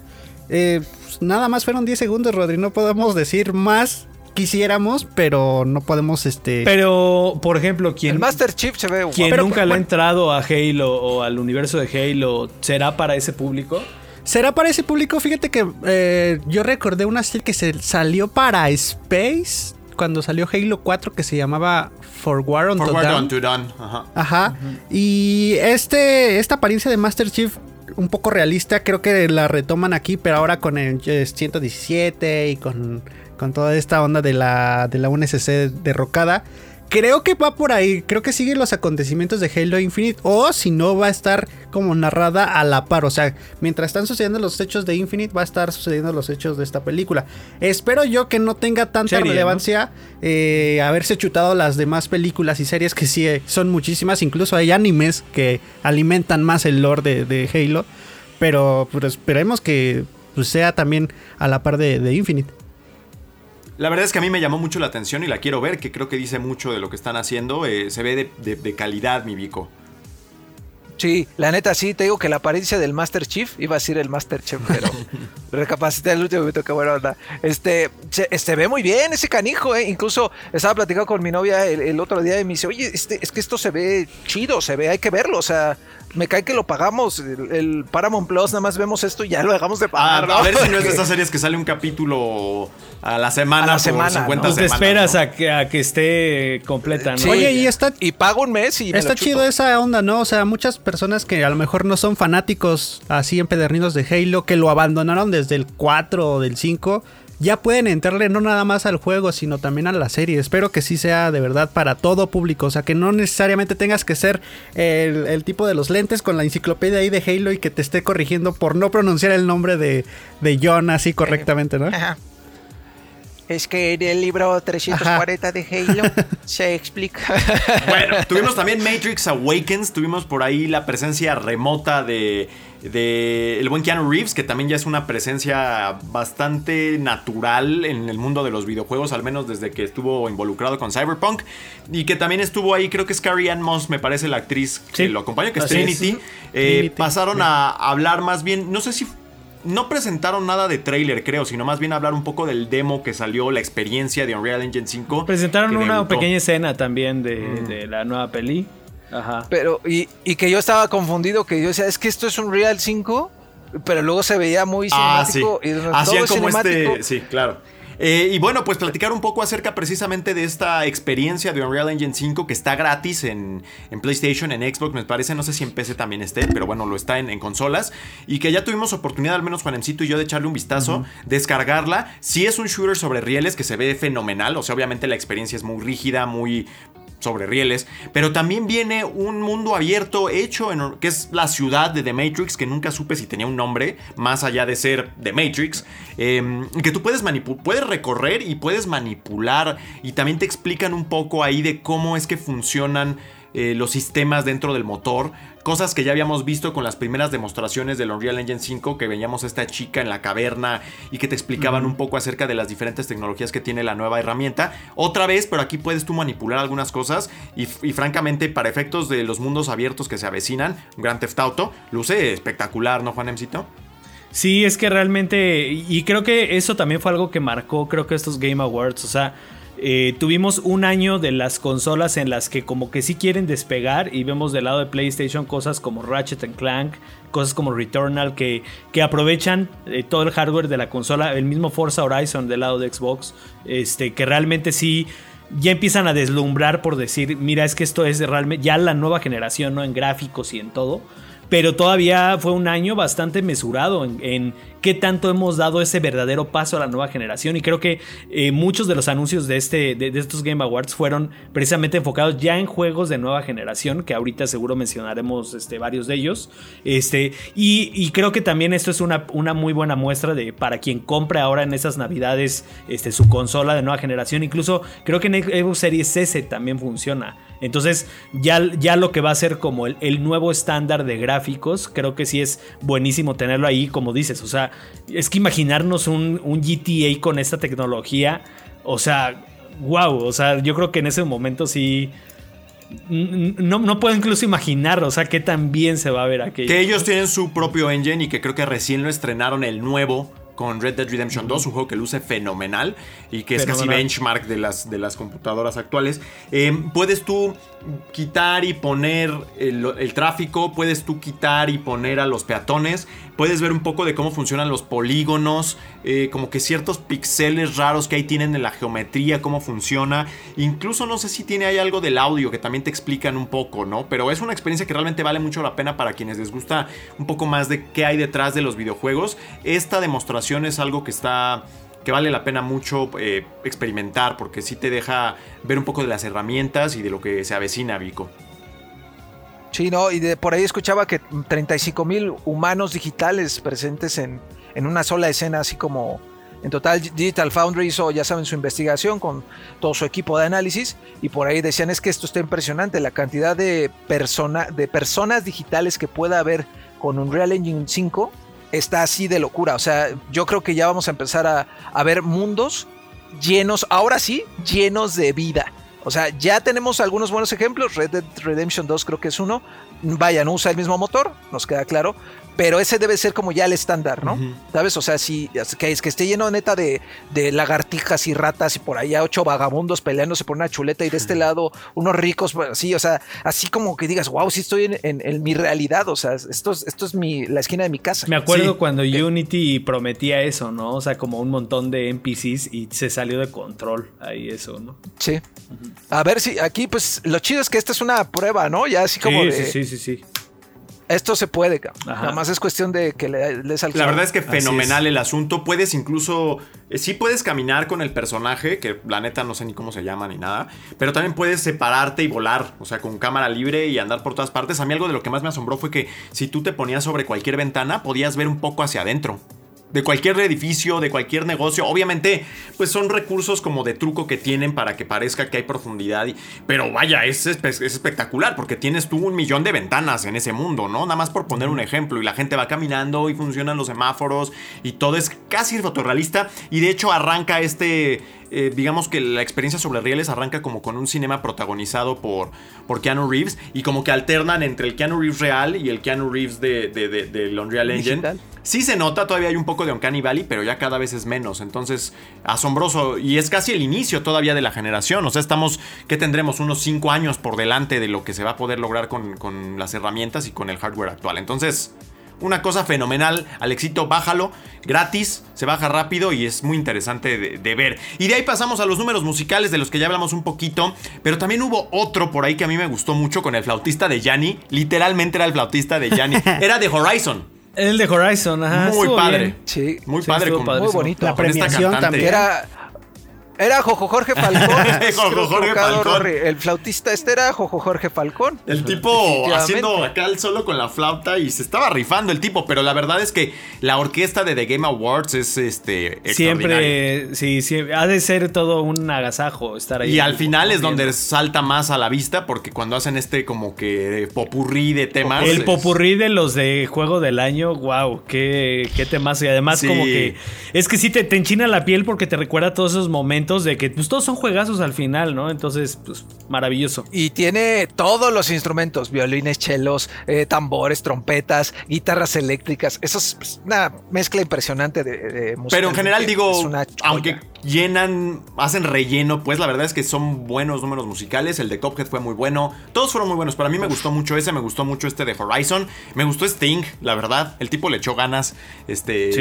Y ese pues es ni Sting. siquiera recuerdo de qué juego Era era. lo- del, de Arkane, de la serie esta de LOL. O, poca madre estuvo también lo de Sting. Nada que reprochar ahí. Incluso lo de Imagine Dragon sí es como muy repetitivo y todo. Pero vaya, el estándar es elevadísimo y lo hacen muy bien y con conceptos distintos. Porque el escenario de Cuphead era también como, como de gra- gran banda de los 40, 50 Sí, igual. O sea, es. Los, los micrófonos, incluso. O sea, precioso. precioso. extraordinario. Ya siempre, y domi- siempre en domingo se queda pendejo con lo que hace. Efectivamente. Bueno, este seguimos porque tenemos también los juegos medianitos que muchos de ellos estuvieron de hecho en el pre-show. El Texas Chainsaw Massacre fue uno de ellos. Ahí le paso yo la batuta por completo al buen Vico porque él es nuestro experto en juegos de terror. ¿A qué te pareció este avance? Eh, a mí me, llama mucho la atención porque como tal la franquicia hace mucho que no tenía, eh, creo que en el Nintendo o en Super Nintendo tuvo un juego, o sea, hace muchísimos años. Entonces este es el regreso triunfal de Letterface a la industria y pues de la mano de los creadores de Viernes 13, este juego que también era tipo eh, Dead by Daylight. Ajá, Ah, como multijugador asimétrico, ¿no? De todos contra un villano. contra y pues el villano es un poquito más fuerte, pero los, los sobrevivientes tienen ahí lo suyito. Entonces, creo que van a entregar un trabajo interesante por la ambientación de la película. Eh, Es una ambientación muy híjole, está como muy solitaria, como muy de miedo. Yo creo que si vas en la carretera tejana, en el desierto, y ves una cabañita y ves un carnal ahí con un delantal, mejor ni te acerques, ¿no? Entonces, si aprovechan todo esto, va a ser el regreso triunfal de Letterface. Además de que el próximo año ya regresa eh, la franquicia a Netflix. Este, Va a haber nueva película que es secuela directa de la primera película. Entonces va a estar muy, muy interesante. Yo espero que sea un juego decente. No, no creo que sea este un GOTI. Definitivamente no va a ser. ¿Quién sabe? nos va a ¿Quién sabe? el piso. ¿Por qué no? Yo la. yo- ojalá, ojalá, la neta. Yo lo dudo un poco. Pero este, para los que somos fans del género, ya me imagino la Collector Edition con mi máscara de Letterface, este, o una sierrita así chiquita, ¿no? Que pueda yo prender Oye, y ya- aparte va a estar peleado Este con. Devil Dead, que también está ya programado para el siguiente año. No sabemos cuándo va a salir eh, como tal, Aún. este Texas Chainsaw, pero sí va a estar como ese terreno de lo visceral va a predominar en el 2022, ¿no? Sí, y que este es con Saber Interactive trae Devil Dead. Eh, entonces va a estar va a estar muy interesante. Saber Interactive también trae creo que como seis juegos, ¿no? Una Sí, cosa sí trae, trae un mucho. montón de cosas entre mandos, ¿no? Entonces viene un año interesante, bien les comparto totalmente la visión del éxito para juegos de terror y juegos de licencia, porque re- están regresando los condenados juegos de licencia. Ahorita vamos a mencionar otro de una superheroína. Y ya era no necesario, porque la última aparición de este Letterface era en Mortal Kombat, que fue una esquina en el 10. Fue, En el 10, y que fue como temático de terror y ciencia ficción. Más Sí. o menos, porque Ajá. salía Alien, salía el Depredador. es- y gran, oye, qué grandes fatalities ahí. Ahorita, Sí. a ver si lo descargo, ya me dieron ganas de jugar. Pero este, pues yo espero que sea un gran juego y que aproveche también la nueva generación de consolas. Sabemos muy poco, realmente nada más sabemos medio quién lo hace y, y, pues ¿qué- de qué va. pues es Leatherface. Pero ojalá y aproveche la tecnología actual para neta entregarnos una cosa así, uff. Uf, maravillosa con toda esta captura de movimiento mejorada, este, unos juegos de luces mucho más locochones, este, es una sangre que te salpique la pantalla así así, pues es Leatherface, no puedes no evitar este, querer así un poquito de moronga en tu pantalla, hombre. Caramba. Pero yo espero que esté muy bien, mi Ron. Bueno, pues sí, eh, eh, como dicen, un buen año para los juegos de suspenso, que creo que de unos años para acá realmente ya no hay un año que no sea bueno para los juegos de survival horror y demás, porque aparte vamos a hablar ahorita de otro que fue de los grandes anuncios. Este, y también tuvimos el regreso de Telltale Games, que yo la verdad ya ni estaba consciente de que habían resucitado de entre los muertos. Eh, ellos quebraron hace, ¿qué será? Como tres años, no me acuerdo, más o menos por ahí. Cuando iba a salir el último capítulo de The Walking Dead. Efectivamente, y ahora regresan con dos títulos. La verdad, Juan M, es que no sé si ya es un nuevo management, estoy seguro. Yo creo que tuvieron alguna Eh, inversión externa o algo para regresar, nuevo equipo. ¿Qué pasó ahí? Uno sí es de Telltale, que es el que ya mencionó Vico y que igual no nos clavamos mucho, que es el de The Expanse, que estuvo en el pre-show. Y otro, eh, realmente no son ellos, sino Ah, son veteranos, veteranos que formaron un, un estudio nuevo que se llama Dramatic Labs. Órale, y yo- ellos son los que está haciendo Star Trek, pero sí como que daba la idea de Yo que así los lo dos puse eran el, de en, el, en el rápido, Ajá. de que eran los dos de, de ellos. No sé si quizá lo hicieron, lo maquillaron un poco en ese de Star Trek y habrán puesto en letras chiquitas así de los creadores de Telltale Games, no, no Sí. sé, ¿no? Porque sí parecía que eran, hasta visualmente eran muy similares, como que muy el similares, mismo- muy similares. Mismo engine y, todo. digo, son, son juegos que creo que son muy maleables, que incluso los puedes jugar en un móvil y los juegas muy bien porque son de ir tomando nada más decisiones. Entonces, este, pues es un género que va a seguir ahí. Ahorita tenemos a, eh, a Life is Strange, o sea, es un, es un género que siempre da para, sobre todo para llegarle a gente que muchas veces no juega. Pues son, son estas como películas interactivas que nunca están de más, ¿no? Y, y pues bueno, pues buena suerte. Ojalá que ahora no, este, pues, Ahora no quiebren. otra vez. Pues sí, porque estaba, estaba bien feo porque estábamos recordando justo en la transmisión, Rodri, que en su momento Telltale Games este, ganó un premio con The Walking Dead. Sí, Fue fueron Game juego del Year. año. Fueron juego del año, efectivamente. Un gran, Y gran juego. y- y de ahí a la ruina, pues creo que sí está, está feo, ¿eh? Fue eso en 2013, si no me equivoco. 2000, Así es. pero sí fue 2013. Creo Pues que sí, ojalá 13. vengan buenos días para las aventuras gráficas eh, como las que ellos hacen. Que de todas maneras con Dot Not creo que... Y con toda esta onda de Life is Strange y demás como que se han... Vaya, se ha mantenido toda esa categoría de experiencias y ha evolucionado. Entonces, eh, pues bueno, buena noticia de todas maneras que regresan eh, o que regresan sus veteranos. Luego tuvimos un nuevo juego de Sonic. eh, Creo que es mundo abierto, ¿no? La gran novedad ahí. eh, Mundo Juan. abierto, sí. Y mira, yo no quiero emocionarme porque Sonic Team últimamente, híjoles, o sea, pura falla. O sea, Sonic sí ha sido un personaje que le ha ido terriblemente mal en videojuegos contemporáneos. Y este, este se ve mucho mejor que lo que presentaron anteriormente. De hecho, se ve excesivamente inspirado en Breath of the Wild. Este, pero la verdad es de que no quiero hacerme altas expectativas porque suelen fallar bastante. El último fue muy, muy malito, entonces. Y el mundo este, abierto, mejor híjole, no es para todos. Y con el, y la característica esencial de desplazamiento. De la velocidad de Sonic, y todo de- eso, sí. Híjole, va a requerir que realmente le den al clavo, pero perfecto. Porque Sí. es lo, de hecho es lo mismo que yo siento que está pasando en ese sentido con. Eh, con Elden Ring, yo sé que parecen todos, pero vaya, son juegos que vienen de mundos muy distintos del mundo abierto, entonces se requiere mucho talento, mucha experimentación y mucho pulido para que el mundo abierto encaje bien con juegos que vienen de, de experiencias tan lineales, ¿no? Entonces, a ver qué tal les va ahí. A ver qué tal les va ahí. pero igual expectativas bajitas para no, para no llevarnos así como que una mala sorpresa. Pues sí. Slitherhead es un juego de los que yo no hubiera metido en, lo absoluto, Juan Emcito, pero lo pusiste. Ajá. Yo hasta hice el chiste que eran los, los Peaky Blinders en, el- en un mundo de terror ahí. La verdad es que. Ah, no, ese es este. Me estoy saltando ahí uno. No, ese es de No, eh, es la colaboración es- con Akira Toriyama. Ajá, es el, de, no. el de- Yamaoka. el de Keiichiro Toyama. Si no, si lo habías metido, si no me acuerdo este otro de los. Ah, era, está abajo, el de Nightingale. Pero sí, ese es Leaderhead. Ese también no sé. Bueno, sí, del creador de Silent Hill y con Akira Toriyama, que la neta es que yo siento que luego. No, ya hace- Akira Yamaoka. Akira Yamaoka, Akira perdón. Yamaoka. Que la neta es que yo siento que hace música como ya la que se le antoja. Para cualquier juego así ya. Rock. De lo que sea, para el juego que sea, ¿no? Porque yo vi el tráiler y dije, esta música está muy chida y todo, pero como que igual no encaja tan bien con este juego. Pero lo curioso de este juego es de que pudo haber sido de Sony. O sea, todos los talentos que están involucrados era gente que estaba en Japan Studios. Y, y, ah, y Keiichiro Oh. Toyama lo, lo último que hizo con Japan Studio fue Gravity Rush. Hizo dos juegos de Gravity Rush. Siempre es un tipo como muy en la onda Kojima. como de sus juegos como de autor, ¿no? Como como uno como juegos muy pues incluso de culto, ¿no? Porque Siren también fue algo que pues quizá casi nadie recuerda, pero fueron juegos este, de terror importantes en la época del Play 2. Pero pues sí, fueron los talentos que se le fugaron a Sony ahora que reestructuraron Japan Studio. Y bueno, este, Keiichiro Toyama no, no, no cruzó las, las manos se juntó con sus cuates y armaron su nuevo estudio. Que, pues, este podríamos decir que es un indie también, igual, y no, nos, no, no pongamos las, las expectativas altísimas, como por ejemplo lo que puede hacer este Tango Gameworks de Bethesda con este Ghostwire Tokyo, que ya son juegos de altos presupuestos. Esto es algo independiente y algo pues de una escala menor pero yo creo que pues son talentos, siguen siendo talentos muy, muy este, buenos detrás de ello y por eso este, eh, se queda como algo interesante. ¿no? A ver Oye, qué tal, porque mi no- primera impresión del juego era como que tenía un aire un poquitín genérico. Y a ver qué tal. O sea, como dices, hay que verlo más bien como un proyecto un poco independiente y todo. Pero al verlo es. sí fue así de, ah, ya, sí hay unos monstruos en la ciudad.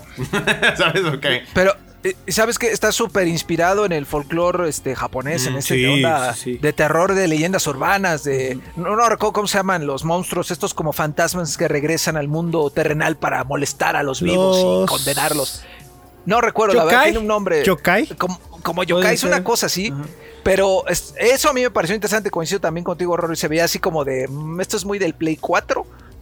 Está Oye, bien, pero no hay que también este echar a la basura el trabajo de Yamaoka, pues simplemente hizo la Ah, can- las canciones en, en The Medium, que fue su última colaboración importante y la verdad, el juego puede flaquear en muchos aspectos, pero la ambientación o el trabajo de sonido del juego, si, si te pones unos buenos audífonos, sí lo disfrutas bastante, ¿eh?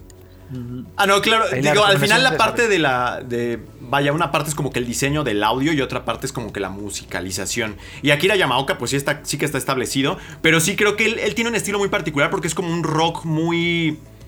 ¿Cómo decirlo? Pesado. Ah, no sé si pesado, pero.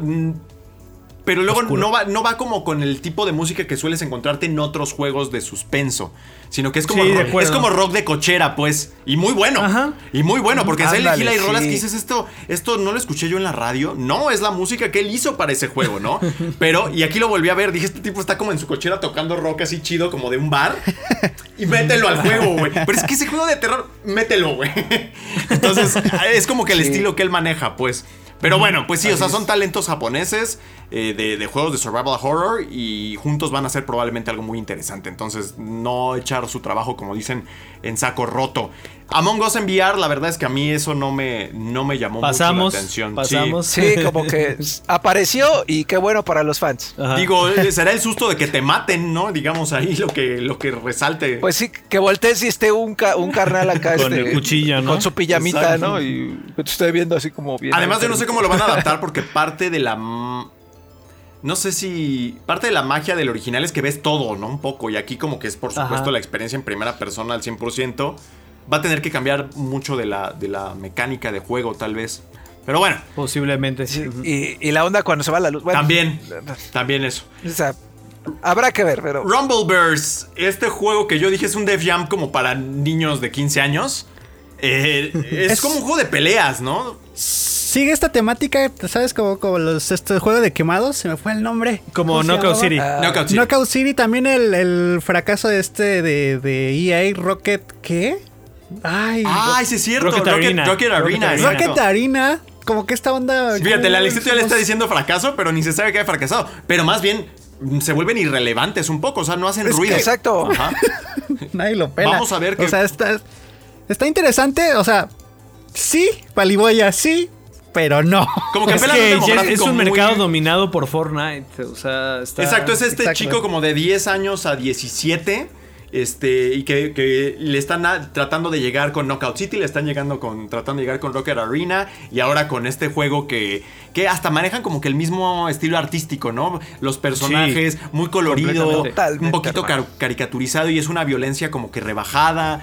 Entonces, este, pues bueno, no sé ahí, capaz que tengamos entre manos el nuevo gran fenómeno, ¿verdad? De, para los adolescentes pubertos. A mí no me llamó mucho la atención, pero vaya, nosotros no somos el demográfico, pero igual es un No gran somos juego. el demográfico. Lo que, lo que sí es que ya hace falta otro Def Jam, eso sí.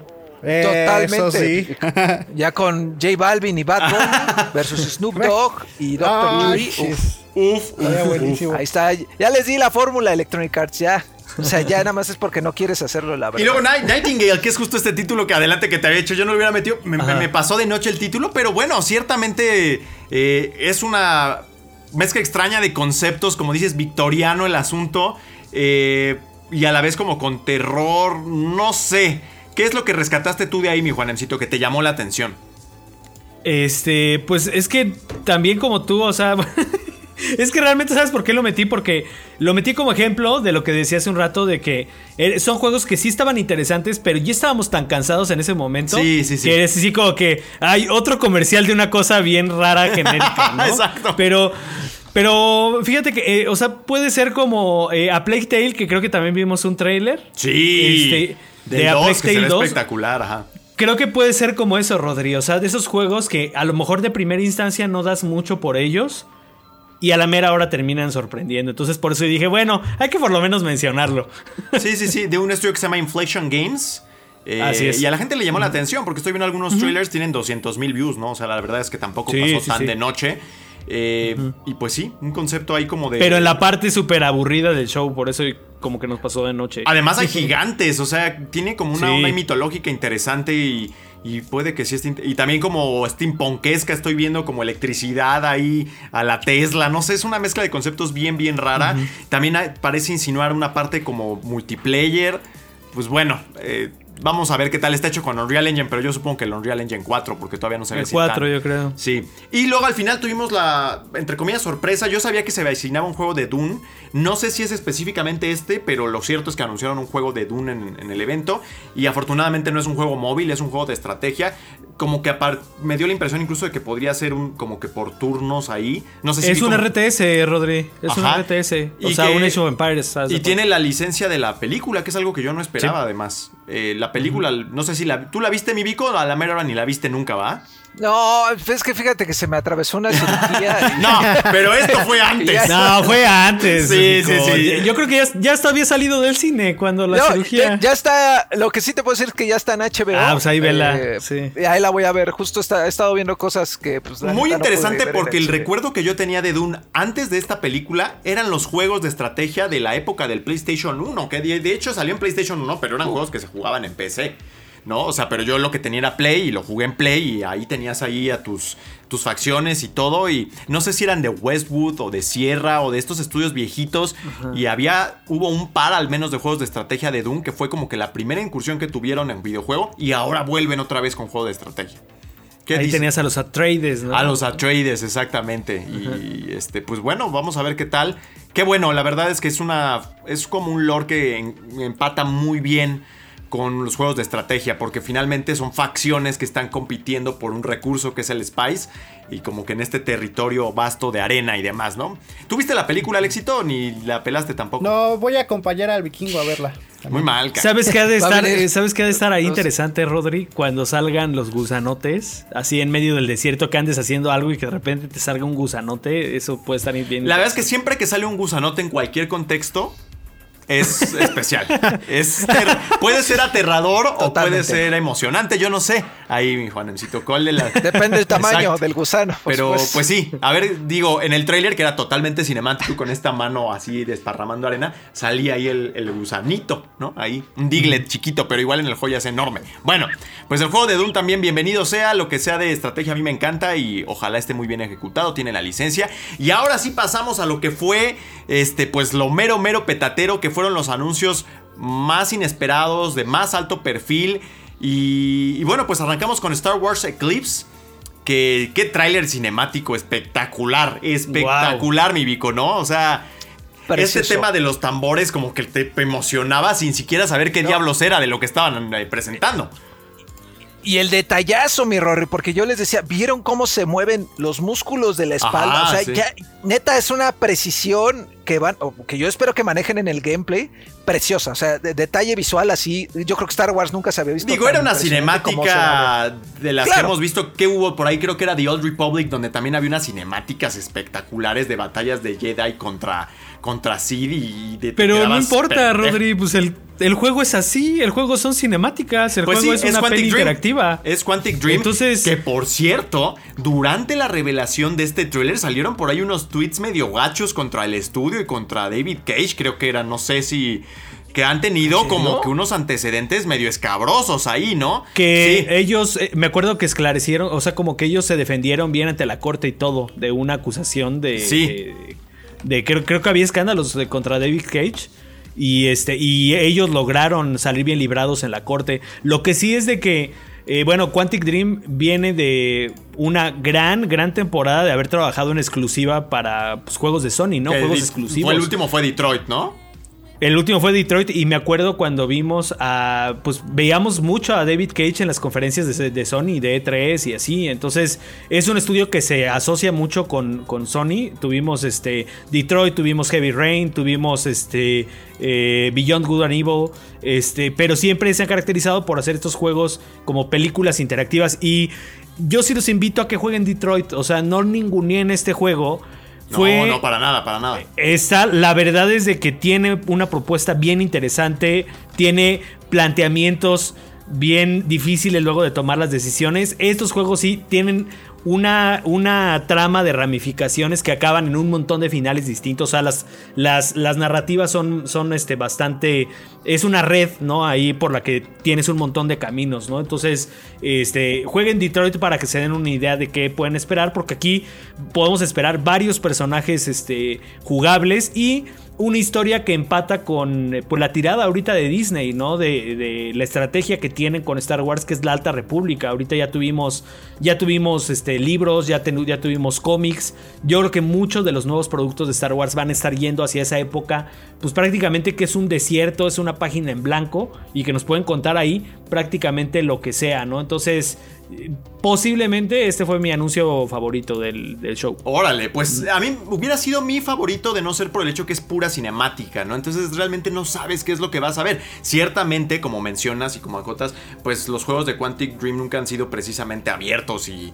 Pero sí creo que puede haber una diferencia muy importante con respecto a lo que veamos en el gameplay. Pero bueno, eh, como, como Y es muy me- temprano, y es muy temprano, ellos mismos lo dicen, que, que apenas están en etapas muy tempranas del desarrollo. Yo creo que si lo vemos este en 2024 o principios de 2025 nos va a ir bien. Ni que nos sorprenda. Luego Wonder Así Woman es. de Video Game, ahí que creo que había muchos entusiasmados de que pudiera llegar a ser algo de Batman o hasta algo de Superman o incluso un este, creo que era Injustice, no sé. Eh, Sí, eh, sí, porque nos faltaba ahí la presencia como de Ed Boon. ajá. Porque ya, y, y de hecho ya después él dijo, sí, o sea, sí estamos trabajando en algo, pero se van a tener que esperar un poquitín, banda. O sea, relájense un poquito. Ya lo próximo que les mostremos este, va, a ser, va a estar chido, pero relájense, no, no llegará Y pronto. terminó siendo el juego de... Ajá, no, dime, dime. Sí, que era, que era, estaba relacionado a NetherRealm Studios, que estaba, pues que van muy de la mano con la onda de DC Comics, porque trabajaron Injustice precisamente, entonces si habrá un Injustice 3, eh, seguro lo anuncian, o por ahí está el rumor muy fuerte de que están trabajando ahora en un juego de Marvel, eh, lo cual estaría interesantísimo ver un juego de Marvel de peleas hecho por con la, el sello Ed Boon, estaría súper interesante y ver cómo Marvel se presta a, la- a esta violencia. Pero no, mi Rory, no fue el caso, de pronto vimos los brazaletes. Vimos ahí la caderita con el lazo, el lazo la verdad. Y ¡pum! Wonder Woman The Game con este. Son los de Monolith. Monolith. Productions. Exacto, que ¿Qué? la verdad es que me quedé pensando en el personaje como tal, que también le puede ir eh, con el juego. Va a depender mucho de la ejecución. Si es mundo abierto, como parece insinuar. Va a ser mundo abierto, seguro. Pero. Totalmente, sí vas. Es que yo no sé, siento que el personaje. No sé si, si me atrae mucho, digamos, ¿no? O sea, yo no, ni las películas vi la primera. eh, y la segunda ya no la vi. De hecho, creo que no le fue tan bien. Vamos a ver qué pueden hacer con, Sí, es con el personaje de videojuego, ¿no? ¿Qué, qué, qué mecánicas interesantes nos pueden presentar? ¿Cómo va a ser el combate? ¿Qué pueden hacer que sea distinto, ¿no? Con un personaje como, como Wonder Woman. Y también vamos a reconocerlo. También el hecho de que es una. Es una. Es un eh, superhéroe eh, mujer como muy. Como que ahorita está muy, muy allegado al tema como de la agenda progre. Y en videojuego eso no está cayendo bien. Yo no lo, yo no es que lo abogue o que lo diga, no está cayendo bien eso. O sea, no está cayendo bien. Totalmente. Ajá. Mueve mucho la arena de, de ciertas Así es. personas. O sea, hay un público todavía en los videojuegos que es este un grueso del- de, la audiencia, de los jugadores que son muy, pues sí, tienen, son misóginos, son, tienen esta onda de por qué las mujeres. Es como si hubiera ahorita un que juego de Captain Marvel. O sea, diré, híjole, ahí vas a tener primero ese obstáculo, primero. O sea, de, de ver. Y lo van a tener que superar a partir de las mecánicas que presenten. Que ahí yo no sé, a mí me gustaría ver extra violencia, pues, pero no lo va a hacer porque Wonder Woman no es así, ¿no? Si fuera que Wolverine, por ejemplo, es algo que yo sí estoy esperando que sea súper violento, ¿no? Pero pues sí, ¿no?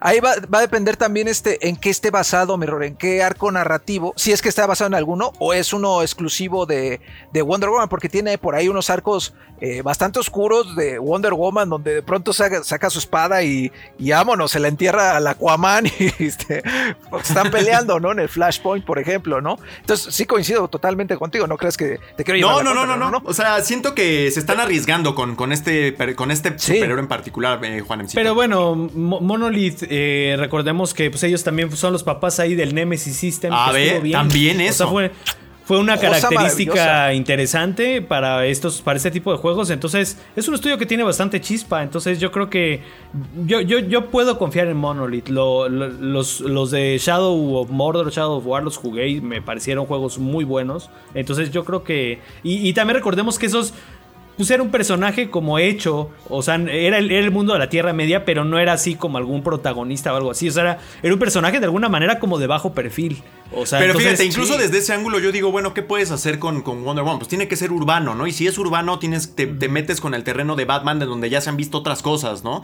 Entonces Ajá. siento ahí que tienen que demostrar mucho con un personaje así. Por, por ser Wonder Woman, desde un montón de ángulos tienen que hacer algo que sea especial. Especial. Pero qué tal si anda por allá con las Valkyrias y eso? Ah, Las bueno, Amazonas, igual, igual va por allá. Con las razón. Amazonas, perdón. Ándale, tienes toda la razón. Igual va por ahí, pues, ¿no? No sé, vamos un, a ver. un mundo abierto Y- más y a- natural y así allá con las Amazonas, todo eso. Exacto, como muy de, ¿cómo se llama? Este Misira, creo es. como este- de historia de origen, entonces puede estar interesante, Ajá. claro. Ajá. Habrá que verlo, sí habrá que verlo. Yo, si le dan un toquecito oscurón, creo que puede funcionar bastante Quizás eso, ¿no? Que, que quizá yo esperaba, digo, ¿cómo pueden darle ese ángulo un poquito más, este, pues sí, más sobrio, con un personaje Pero no que vimos nada, vimos nada, Nada. más al personaje Nada, y por nada, eso. Sí, todo es especulación. Nada, nada, es. nada. Pues sí, vamos, este es otro juego que yo creo que va a tardar por lo menos dos años, ¿no? Sí. O sea, vamos a ver. Oye, y, y aquí va el que este, hizo que el Alexito se fuera para atrás, Rory. Alan Wake Alan 2, Wake. lo menos que yo hubiera esperado es ver un Alan Wake 2, sobre todo porque hace poco tuvimos que fue un remaster. ¿Es remaster o va a ser remake? O ya ni me acuerdo qué.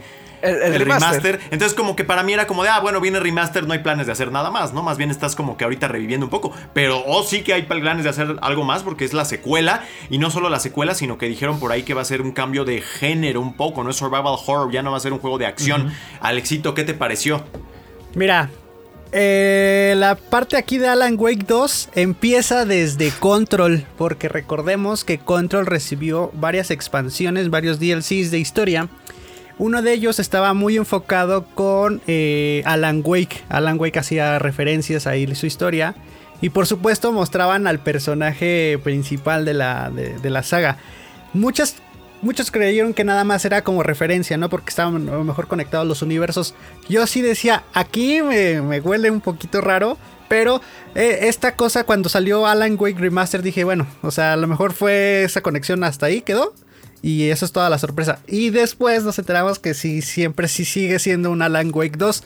Que por si no lo sabían, se confirmó que ya es un survival horror. Un competidor oficial ya por fin de, de Resident Evil.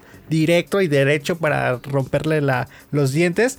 Y se me hace una propuesta muy interesante porque Control lo, lo que impresionó mucho fue su apartado técnico y gráfico. Es una de las cosas más maravillosas que pude ver en, ¿qué fue? ¿2019? Mm, Por sí. ahí, este... Mm, sí, sí. Se disfrutó mucho en PC, eh, en- consolas tuvo algunas cosillas que eh, iban a ir quitándole puntos. Mejoró muchísimo cuando llegó a la nueva generación de consolas. Y ahora con este motor gráfico que hace Remedy, una cosa impresionante. Yo sí considero que va a ser una, una sorpresa cuando lo, lo lleguemos a jugar. ¿Sabes por qué? Porque con- este, eh, Alan Wake tiene muchísimo lore todavía detrás, ¿no? O sea, por ejemplo, vemos esa bizarrez que tenían los escenarios de control. Y mm, yo no me acordaba lo, lo grandioso que se ve esos pantanos todos feos, todos este, terroríficos de Alan Wake. O sea, no vimos otra cosa más que un tráiler. Yo hasta pensé que iba a ser este Silent Hill, pero pues me, me sorprendieron. Sí, por un momento glorioso di- dije, no manches, ya por fin. Pero bueno, ah, no, no es que sea una decepción porque Alan Wake también es... Sí, no, y es una de esas, Gracias. es una de esas propiedades que yo creí que se habían vuelto juego de culto porque no habían vendido mucho también, ¿no? Entonces, cuando tienes esa combinación, a veces eh, se cierra la puerta de la secuela porque finalmente es un nicho muy específico el que parece apreciarlo y por lo mismo las, las editoras no se animan luego, ¿no? Como a hacer la secuela, ¿no? Pero pues mira, al final se juntó la masa crítica y anunciaron la secuela. Ajá. Y también hay, hay un dato que quisiera tocar, a ver cómo está el tema del doblaje, porque recordemos que Alan Wake fue uno de los primeros juegos doblado al español latino, junto con Gears of War y Halo cuando llegaron a la mítica 360. Fue uno de los primeros juegos con doblaje al español. Estaría muy bien que así como están continuando, que creo que este personaje del segundo va a ser diferente al primero, este, tenga también su doblaje, porque Control no tuvo doblaje. Eso sí fue una de las cosas que le falló y el doblaje al castellano, híjole. No. Pues ojalá lo tomen en cuenta para que... Es, a ver es si que nos en- pelan, en su momento Alan Wake pues era responsabilidad también de Xbox de alguna manera y ahorita pues ya están independientes entonces pues eso puede ser que, que, que no Que cambie. no. Sí, totalmente. Ajá, ¿Control venía en español latino? No. No, no, no, no. Yo creo que va por ahí, ¿eh? Va a ir por ahí. Yo creo que ajá, va a ir por ahí Sí, pero sí, bueno Y luego para mí el que fue el mejor anuncio, para mí sí, y fue casi al inicio, que fue el gameplay de, con, de Senua's Saga Hellblade 2. Híjole, qué bárbaro, se ve espectacular. Dicho eso, yo sí creo que empata en muchos ángulos con lo que fue la primera demostración de The Last of Us Parte 2. Esa, el juego no terminó viéndose 100% así y como la gente ya se la solía, hubo esta ola de arena de, ah, esto es este puro humo y no sé qué. Yo creo que se ve espectacular, pero también creo que está un poquitín, este, pues maquillado por ser la primera demostración. Que es, quizá es como más concepto que ejecución final, pues, ¿no? Es muy temprano todavía para hablar de lo que... Pero, este, nos dice mucho mi Vico acerca del- de, los cambios que ha habido un poco en el lore del juego, porque el primero era, pues, una experiencia prácticamente solitaria de Senua, y acá ya la vemos acompañada de otros, pues, que son como vikingos o no sé, a la cacería de... Un gigantón. un borracho En este gigante. caso es un gigante, pero ya pensando en lo que va a ser el juego completo, que hablaríamos pues de, de criaturas mitológicas o yo que sé de la, de la mitología celta o, yo- o sea, espectacular el avance, espectacular, Vico. Sí, no, totalmente. Estas transiciones extremadamente suaves entre partes cinemáticas en las que tú tienes la oportunidad de apreciar el trabajo que está haciendo Ninja Theory, porque recordemos que dijeron, es que esto, estamos nosotros trabajando fotorrealismo, gente. Estamos nosotros no trabajando qué, audio 3D, este, envolvente, super Atmos, uyuyuy. Y aquí sí se vio, dije, wow, es que esto de pronto era la transición, y decías, no es que esto es cinemático y, ah, no, espera, esto ya es gameplay, carnal. Sí. Aguanta la carne. Esto ya es neta, eh, pues, es un bistec wagyu. Esto se está convirtiendo en algo deliciosísimo. Y, y vaya que ahora tengo mucha curiosidad. Si antes la teníamos, creo que todos, o si no es que pues, La todos, mayoría. la neta, ¿no? De saber. Bueno, ¿y por qué es- ahora se no está acompañada? ¿Por qué- ¿Y por qué se está peleando con este gigante borracho? O sea, ¿qué está pasando, no? ¿Y, y por qué este gigante borracho le dice, te- bueno, más bien le habla y de pronto dice, ah, te Y luego le conozco"? dice, a- le dice help me también, o sea, como... Está raro. ¿Y por qué Senua? Pues luego le pica. O sea, le pica a pesar de que necesita que le ayude. Mil preguntas. Y que a pesar. Sí, y te digo, a pesar de, de que el apartado estético y de gameplay quizá en el primero no fue así lo más atractivo. Eh, no, no era feo, eh, tampoco. Bueno, el estético sí. Pero el, el gameplay no fue así como dices, uy, está rompiendo este, todos los esquemas que había. La verdad que no. Pero sí estaba bien interesante en la parte estética y narrativa. Entonces, ahí está el fuerte de Hellblade. Y si está demostrando lo que se puede hacer en la nueva generación de consolas una vez más, grandísimo, grandísima muestra de lo que se puede. Y son este, como nueve minutos, creo, de ocho minutos. Eso es un gameplay bastante largo, eh, con este, si es así, o sea, si es así, el hub está limpísimo, o sea, ves meramente lo que tienes que ver, no tienes que ver, este, oprime Y, ¿no? Este, sea, es, es una cosa intuitiva que te explican una vez y presto, vámonos a jugar. La neta, yo me quedé muy emocionado. El angelito, ni se diga, se fue a tatuar al- después, o sea, eh, bueno, ya tenía su tatuaje porque a mí le gustó mucho el juego, pero, pero es, es- es- habla de esto, que Hellblade sí fue algo muy especial, muy importante, yo creo, para Ninja Theory. Y pues todavía con esta onda de pues hacer juegos con un, un trasfondo un poquito más eh, de ayuda, ¿no? De mostrar, bueno, esto es lo que vive la gente que escucha voces, carnal, los que tienen esquizofrenia, ¿no? Esto es, esto es similar, o sea, intentamos reproducir esa onda. No sé si eh, esta secuela todavía tenga ese, esa. Sí, porque sí, lo, esencia, sí ¿no? las De- oyes, las voces eh, que le van diciendo. las- y, y se oyen por acá y- y, y son voces que te dicen, este, vas a ver. Ajá, ¿no? exacto. Este, este, oye, por acá te dicen, échate tres de su perro, ¿no? este, o sea, es, es, vamos, es- algo interesante, de verdad creo que es algo mágico y que estamos frente a una etapa de la industria en la que se está explorando muchísimas cosas. O sea, no, ya no es este, vamos a hacer un shooter en el que mate zombies y, oh, no, no, mejor que mates aliens. No, y queda demostrado, estoy muy emocionado, queda demostrado que ya los, o sea, neta, los que digan que los videojuegos son pura violencia y desde gentes drogadas, pues creo que viven así en el 1950 y creen que los negros son este, malísimos. O sea, son gente retrógrada. Me impresiona mucho que no, no se le preste atención a esto como un fenómeno. Oye, aguanta, ¿estás viendo esto? O sea, esto es un videojuego, carnal. Ponle atención, hay que analizarlo desde otro enfoque. Como, no sé, a mí me, me empieza a apasionar mucho más dedicarnos a esto porque estamos frente a este momento especial de la Hay de todo. Perdónenme, me Hay de excité. todo, pero sí excité se ve fenomenal, Juanemcito, se ve fenomenal. Pero Sí, yo creo que no sé de si hecho, coincides el- conmigo en el hecho de que probablemente cambien cosas. Se ve, se ve crudo. Sí. A pesar de lo bien, por lo bien que se ve, se ve crudo, pues.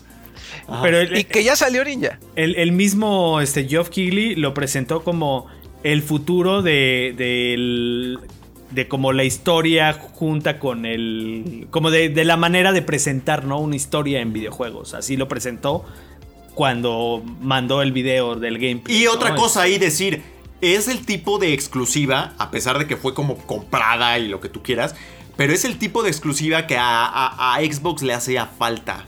Y le hace falta. Definitivamente. Porque hemos vivido muchos años de gran calidad, pero de mucho reciclaje, ¿no? Es Gears, es Halo, es Forza. Es Gears, es Halo, es Forza. Metes Fable, Gears, Fable, Forza, Gears, Age of Empires, no sé. Esto es otra cosa. Todo lo que dijo el Vico eh, volcado hacia, hacia un Xbox que se ha inclinado mucho más por estas exclusivas como adolescentes, ¿no? Incluso el propio Sea of Thieves. Este es un juego oscuro que va por otro lado. Incluso Gears, ¿no? Por todo y, con todo y su gore y todo es como que, como que una aventura sangrienta, pero no muy seria. No muy seria, pues. Y aquí este juego es, es otra cosa, es muy sobrio, muy, muy sobrio. Y Sí, eso a sí, mí me gusta, me gusta mucho que estén Incluso yendo por ese lado. El que viene Starfield también se huele como Puede ser una así. bomba también impresionante para Xbox, ¿eh? Y aquí va a cobrar forma mucho de lo que han estado comprando, ¿no? Y qué bueno, qué bueno. Así es. Eh, Por fin. Y bueno, pues para cerrar tenemos por ahí algo que salió de la nada. Ark Riders o Ark Raiders. eh, que la verdad es que se ve espectacular. Creo que todo el mundo se quedó un poco desconcertado entre la apariencia del juego y un poco la música, que no tenía nada que ver tampoco con el juego, pero parece ser un shooter en tercera persona PvE, como con un toque de ciencia ficción y una apariencia fotorrealista que te cagas, eh, Juanemcito. Sí, sí, este, veteranos de DICE. eh, yo creo que todos esos que escaparon cuando vieron ahí que Battlefield ya como que no Que les se veía, se venía la noche, la- sí. ya, ve- ya veían este, la tormenta de arena que se veía y dijeron, no, pues vamos a bajarnos del barco. Es gente muy conocedora. O sea, creo que eh, DICE, bueno, por nada este, fueron los que hicieron el Frostbite y que han sido como el músculo ahí técnico tecnológico de todo Electronic Arts, ¿no? Entonces, estamos hablando de gente muy experta en el manejo de tecnología para eh, pues tener una buena para, para entregar un buen shooter, ¿no? Y, y, pues qué mejor que ellos están haciendo un juego de disparos, ¿no? Este, la verdad, muy bien, este, creo que jugar ahí con amigos esta cosa va a estar este maravilloso Es- y sí, son como se ve muy next gen. Sí, sí, sí, como unos mercenarios cazando drones y cazando Como robots, robots, gigantescos en Sí. este yermo como árido, con muchísimas explosiones. Pero digamos, el acabado visual es eh, casi real, es casi ya un fotorrealismo eh, absoluto, ¿no? Se ve muy bien. Se ve muy bien. Next Gen. Una vez más, eh, los Game Awards del Next Gen. De Sí, que sí, ya sí. ahora sí arranca la nueva generación con todo, por fin. Y Ahora aquí el balance es ese, porque finalmente vimos esa cuota de novedad, de frescura y de vanguardia de la industria que no vimos en E3, que no vimos en el verano Así de es. Gamescom. y demás, Así Los es. vinimos a ver acá. Los vinimos a ver acá y qué bueno, qué, qué espectáculo y qué emocionante para el futuro de los videojuegos, como dice el buen Vico, porque parece que entre la tecnología que se nos presenta en la experiencia de Matrix, entre el, el regreso de nuevos juegos que estaban abandonados como Alan Wake y la presentación de juegos como este Ark Riders o como Senua Saga Hellblade 2, tenemos el vistazo de lo que deberán ser los próximos 4 o 5 años de industria, ¿no, Alexito? Exacto, y ahora sí, hay que ir ahorrando porque la siguiente generación, o más bien la actual generación, ya está, este, ¿cómo se llama? Poniéndose Cobrando frente. forma. Sí. Cobrando forma y ya la, la antigua pues ya va a dejar de recibir juegos, tarde o temprano. Es probable, es muy probable y es un buen punto el que estás haciendo ahí. Y decir también que, pues ya nada de un fotorreali del fotorrealismo completo. Eh, lo de Matrix para mí fue un buen ejemplo, pero también este Ark Raiders y Senua es a nada, a nada ya de ser una película, Vico. Sí, y de verdad estamos frente a un momento histórico, gente, de, de- del desarrollo de videojuegos, que a mí me gusta mucho que la tecnología que al principio era como muy de videojuegos, pues ya se usa en otras cosas, como el cine, por ejemplo, este, como para hacer de Mandalorian, o de Mandalorian le presta la tecnología. Es- O sea, e- está padrísima toda esta sinergia que está habiendo en, en el entretenimiento, en- o sea, en la industria del entretenimiento frente a un panorama mundial bien desastroso que ha sido el COVID-19, la pandemia. Entonces, eh, hay esperanza, gente. Bueno, o sea, digo, este, por si estaban desanimadones, este, y escuchándonos, anímense, pandilla, neta, este, pues, vale, o sea, estamos acá y hay que disfrutarlo. Está chido. Yo estoy emocionado porque recordé Hellblade y ahorita lo voy a volver a ver y este, chido. Y mi buen Juanemcito también, este, eh, un poco en la vena de lo que está diciendo el Vico, eh, no solamente este intercambio hacia un lado donde los videojuegos prestan su tecnología a- a la- al, cine- al- al apartado cinematográfico, a la industria, sino que también tenemos la industria cinematográfica aprovechando los conceptos de los videojuegos en la forma de series y películas, ¿no? Porque nos faltó The Last of Us ahí, pero bien pudo haber estado un primer teaser de series y, películas y, y con Halo que van a ser, eh, van a estar en boca de todos el próximo año, ¿no? Sí, Que nos deben la película de Gears of War, esos Lo condenados que falta, con lo que falta. La, abusado la ahí, película de. Mario también pudo haber presentado aquí su primer teaser, ¿no? También. Posiblemente. Por supuesto, Ajá. ahí con Jack Black y el Chris Pratt. Sí, porque para los próximos Game Awards yo creo que pues ya va a estar así a nada de estrenarse, ¿no? Oigan, y al Este, final, pues antes sí. de pasar a, a lo último, eh, nada más hablar del premio quizá principal, ¿no? Eh, juego del Sí. año. La gran sor-. Una Totalmente. sorpresotototota, pero yo quedé muy satisfecho. Yo quedé muy satisfecho. Sí, yo me siento bien mal por este Tim Schafer con este, Psychonauts 2. Psychonauts, que para mí, o sea, creo que a mí me movieron por igual tanto It Takes Two como Psychonauts, pero Psychonauts sí fue cuando lo terminé, cuando vi rodar los créditos, o sea, yo dije, estos son los videojuegos, o sea, estos mundos, estas historias, estos personajes, o sea, esto es por lo que amamos jugar, ¿no? Y pero también yo veo que mucha gente está siendo un poco injusta con It Takes Two porque también No lo jugaron. es un juego difícil. Ajá, no lo jugaron. Es un juego difícil de disfrutar porque a fuerza Requieres a jugar dos. con alguien. Sí, Porque sí, It sí. Takes Two. O sea, Está en el título. Sí.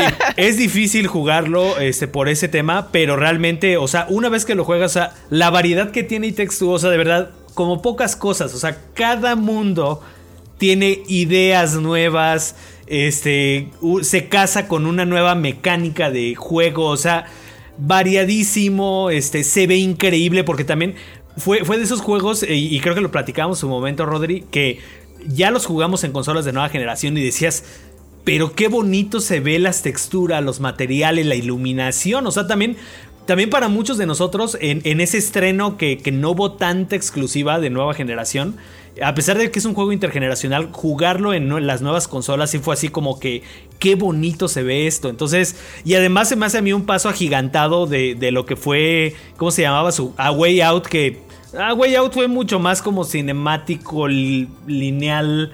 No sé, A Way Out eh, muchos lo defienden. Yo siempre he dicho que a mí no me terminó por atraparme por completo A Way Out. Y yo siento que fue un paso así agigantado de Joseph Fares, eh, lo que hizo su estudio, de, A Way Out a It ¿no? Sí, no, no, no. Muy satisfecho y además un tipo que disfrutó mucho llevarse ese premio. Eh, lo tomó, le tomó por sorpresa, queda claro. Y además un tipo que viene proponiendo algo bien distinto, no solamente en materia de mecánicas y de conceptos, sino también en materia de lo que significa ser un desarrollador de videojuegos. Un tipo que no nada más es una extensión del marketing, o sea, como que es muy auténtico. Y eso está padrísimo para nosotros también como medios, ¿no?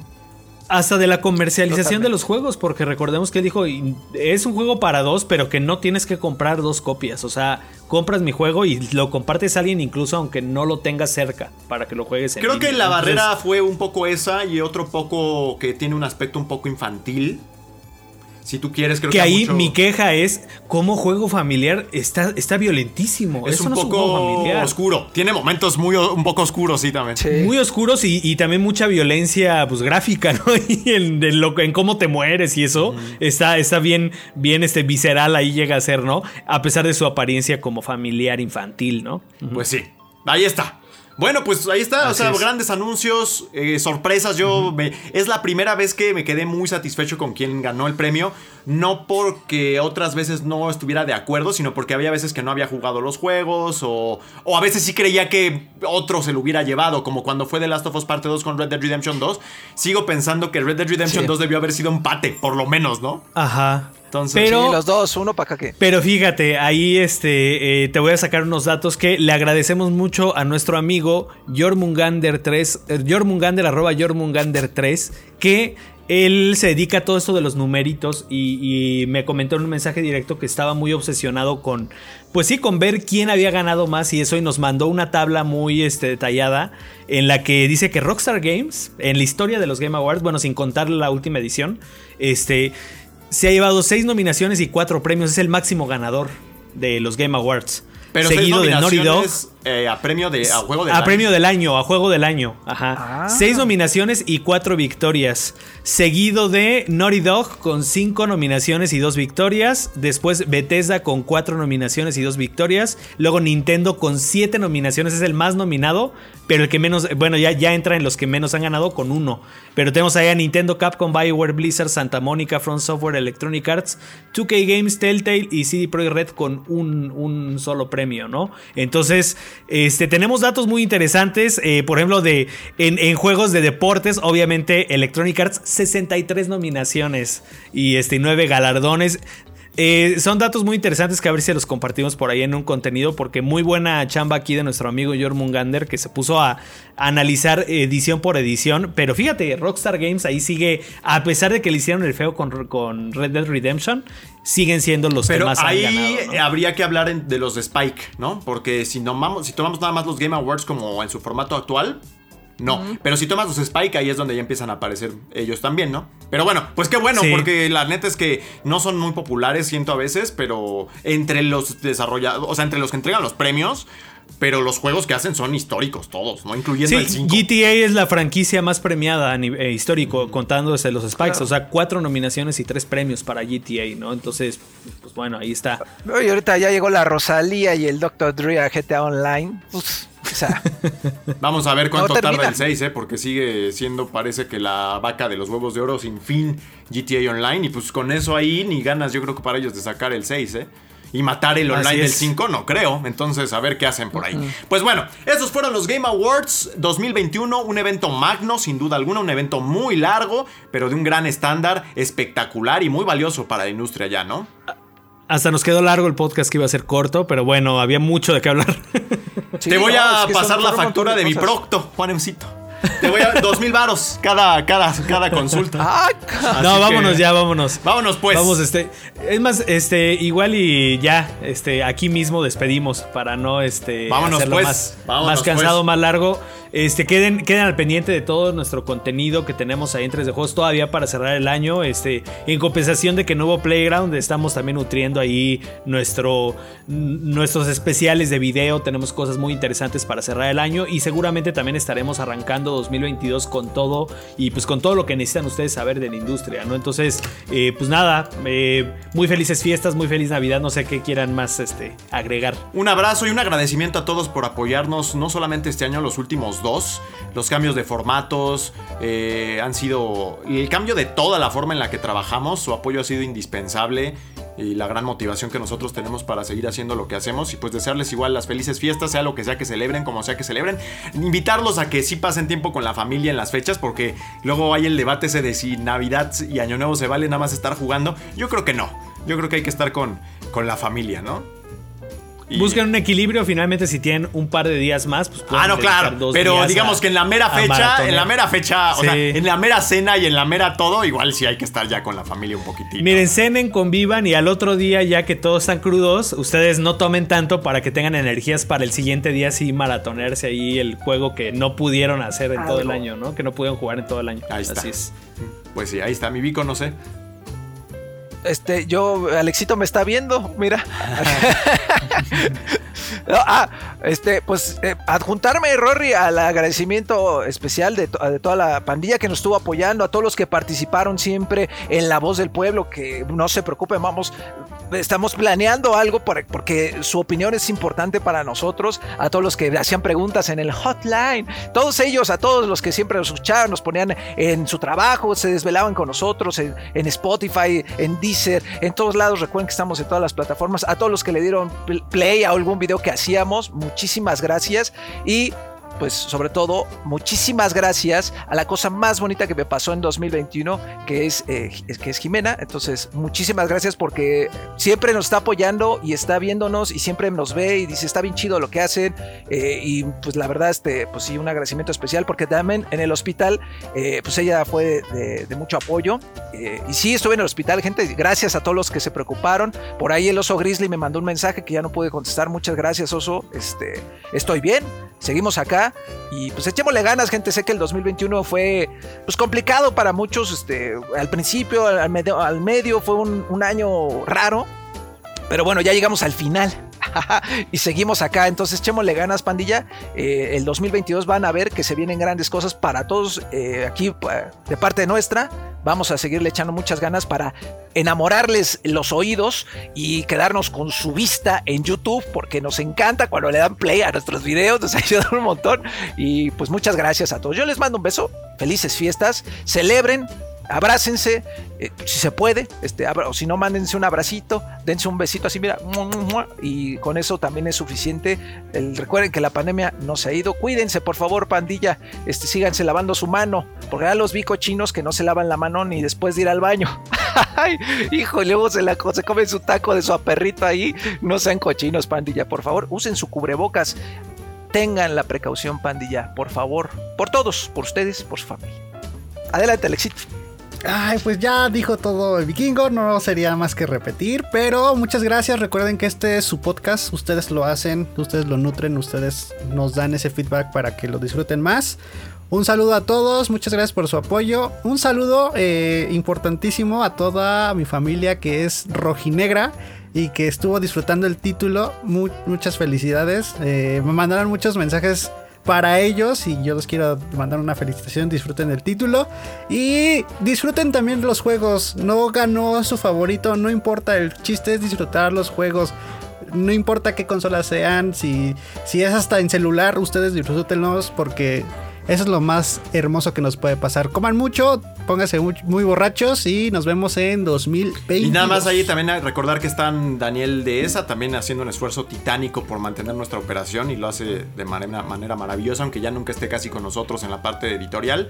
Y Angelo, ¿no? Que también nos ha apoyado indispensable. Y Axel. Tremendo trabajo. Axel también, el trabajo, Axel el trabajo también. de Axel, que, que fue, pues, es nuestra, nuestro nuevo miembro del equipo, el, el- el que se ha integrado más recientemente, pero también su labor en el sitio este, y con los contenidos especiales. Indispensable. Ha sido Valiosísima. indispensable. Este, un abrazo, mano, y seguramente a lo mejor algún día lo tenemos también por aquí. Pro- para que lo pronto. escuchen. Al fraile. Así es. Al fraile de los videojuegos. Exacto. Perdón, Axelcito, ya tienes tu apodo, cabrón. Pues ahí está. Ah, ya tienes esta. Gracias, Juanencito. Gracias, este, mi Rodri. eh, un abrazo a todos y que estén muy bien. Gracias, amigos. Feliz Navidad, Beso. feliz año nuevo. Bye bye. ¡Feliz Navidad! Bye bye.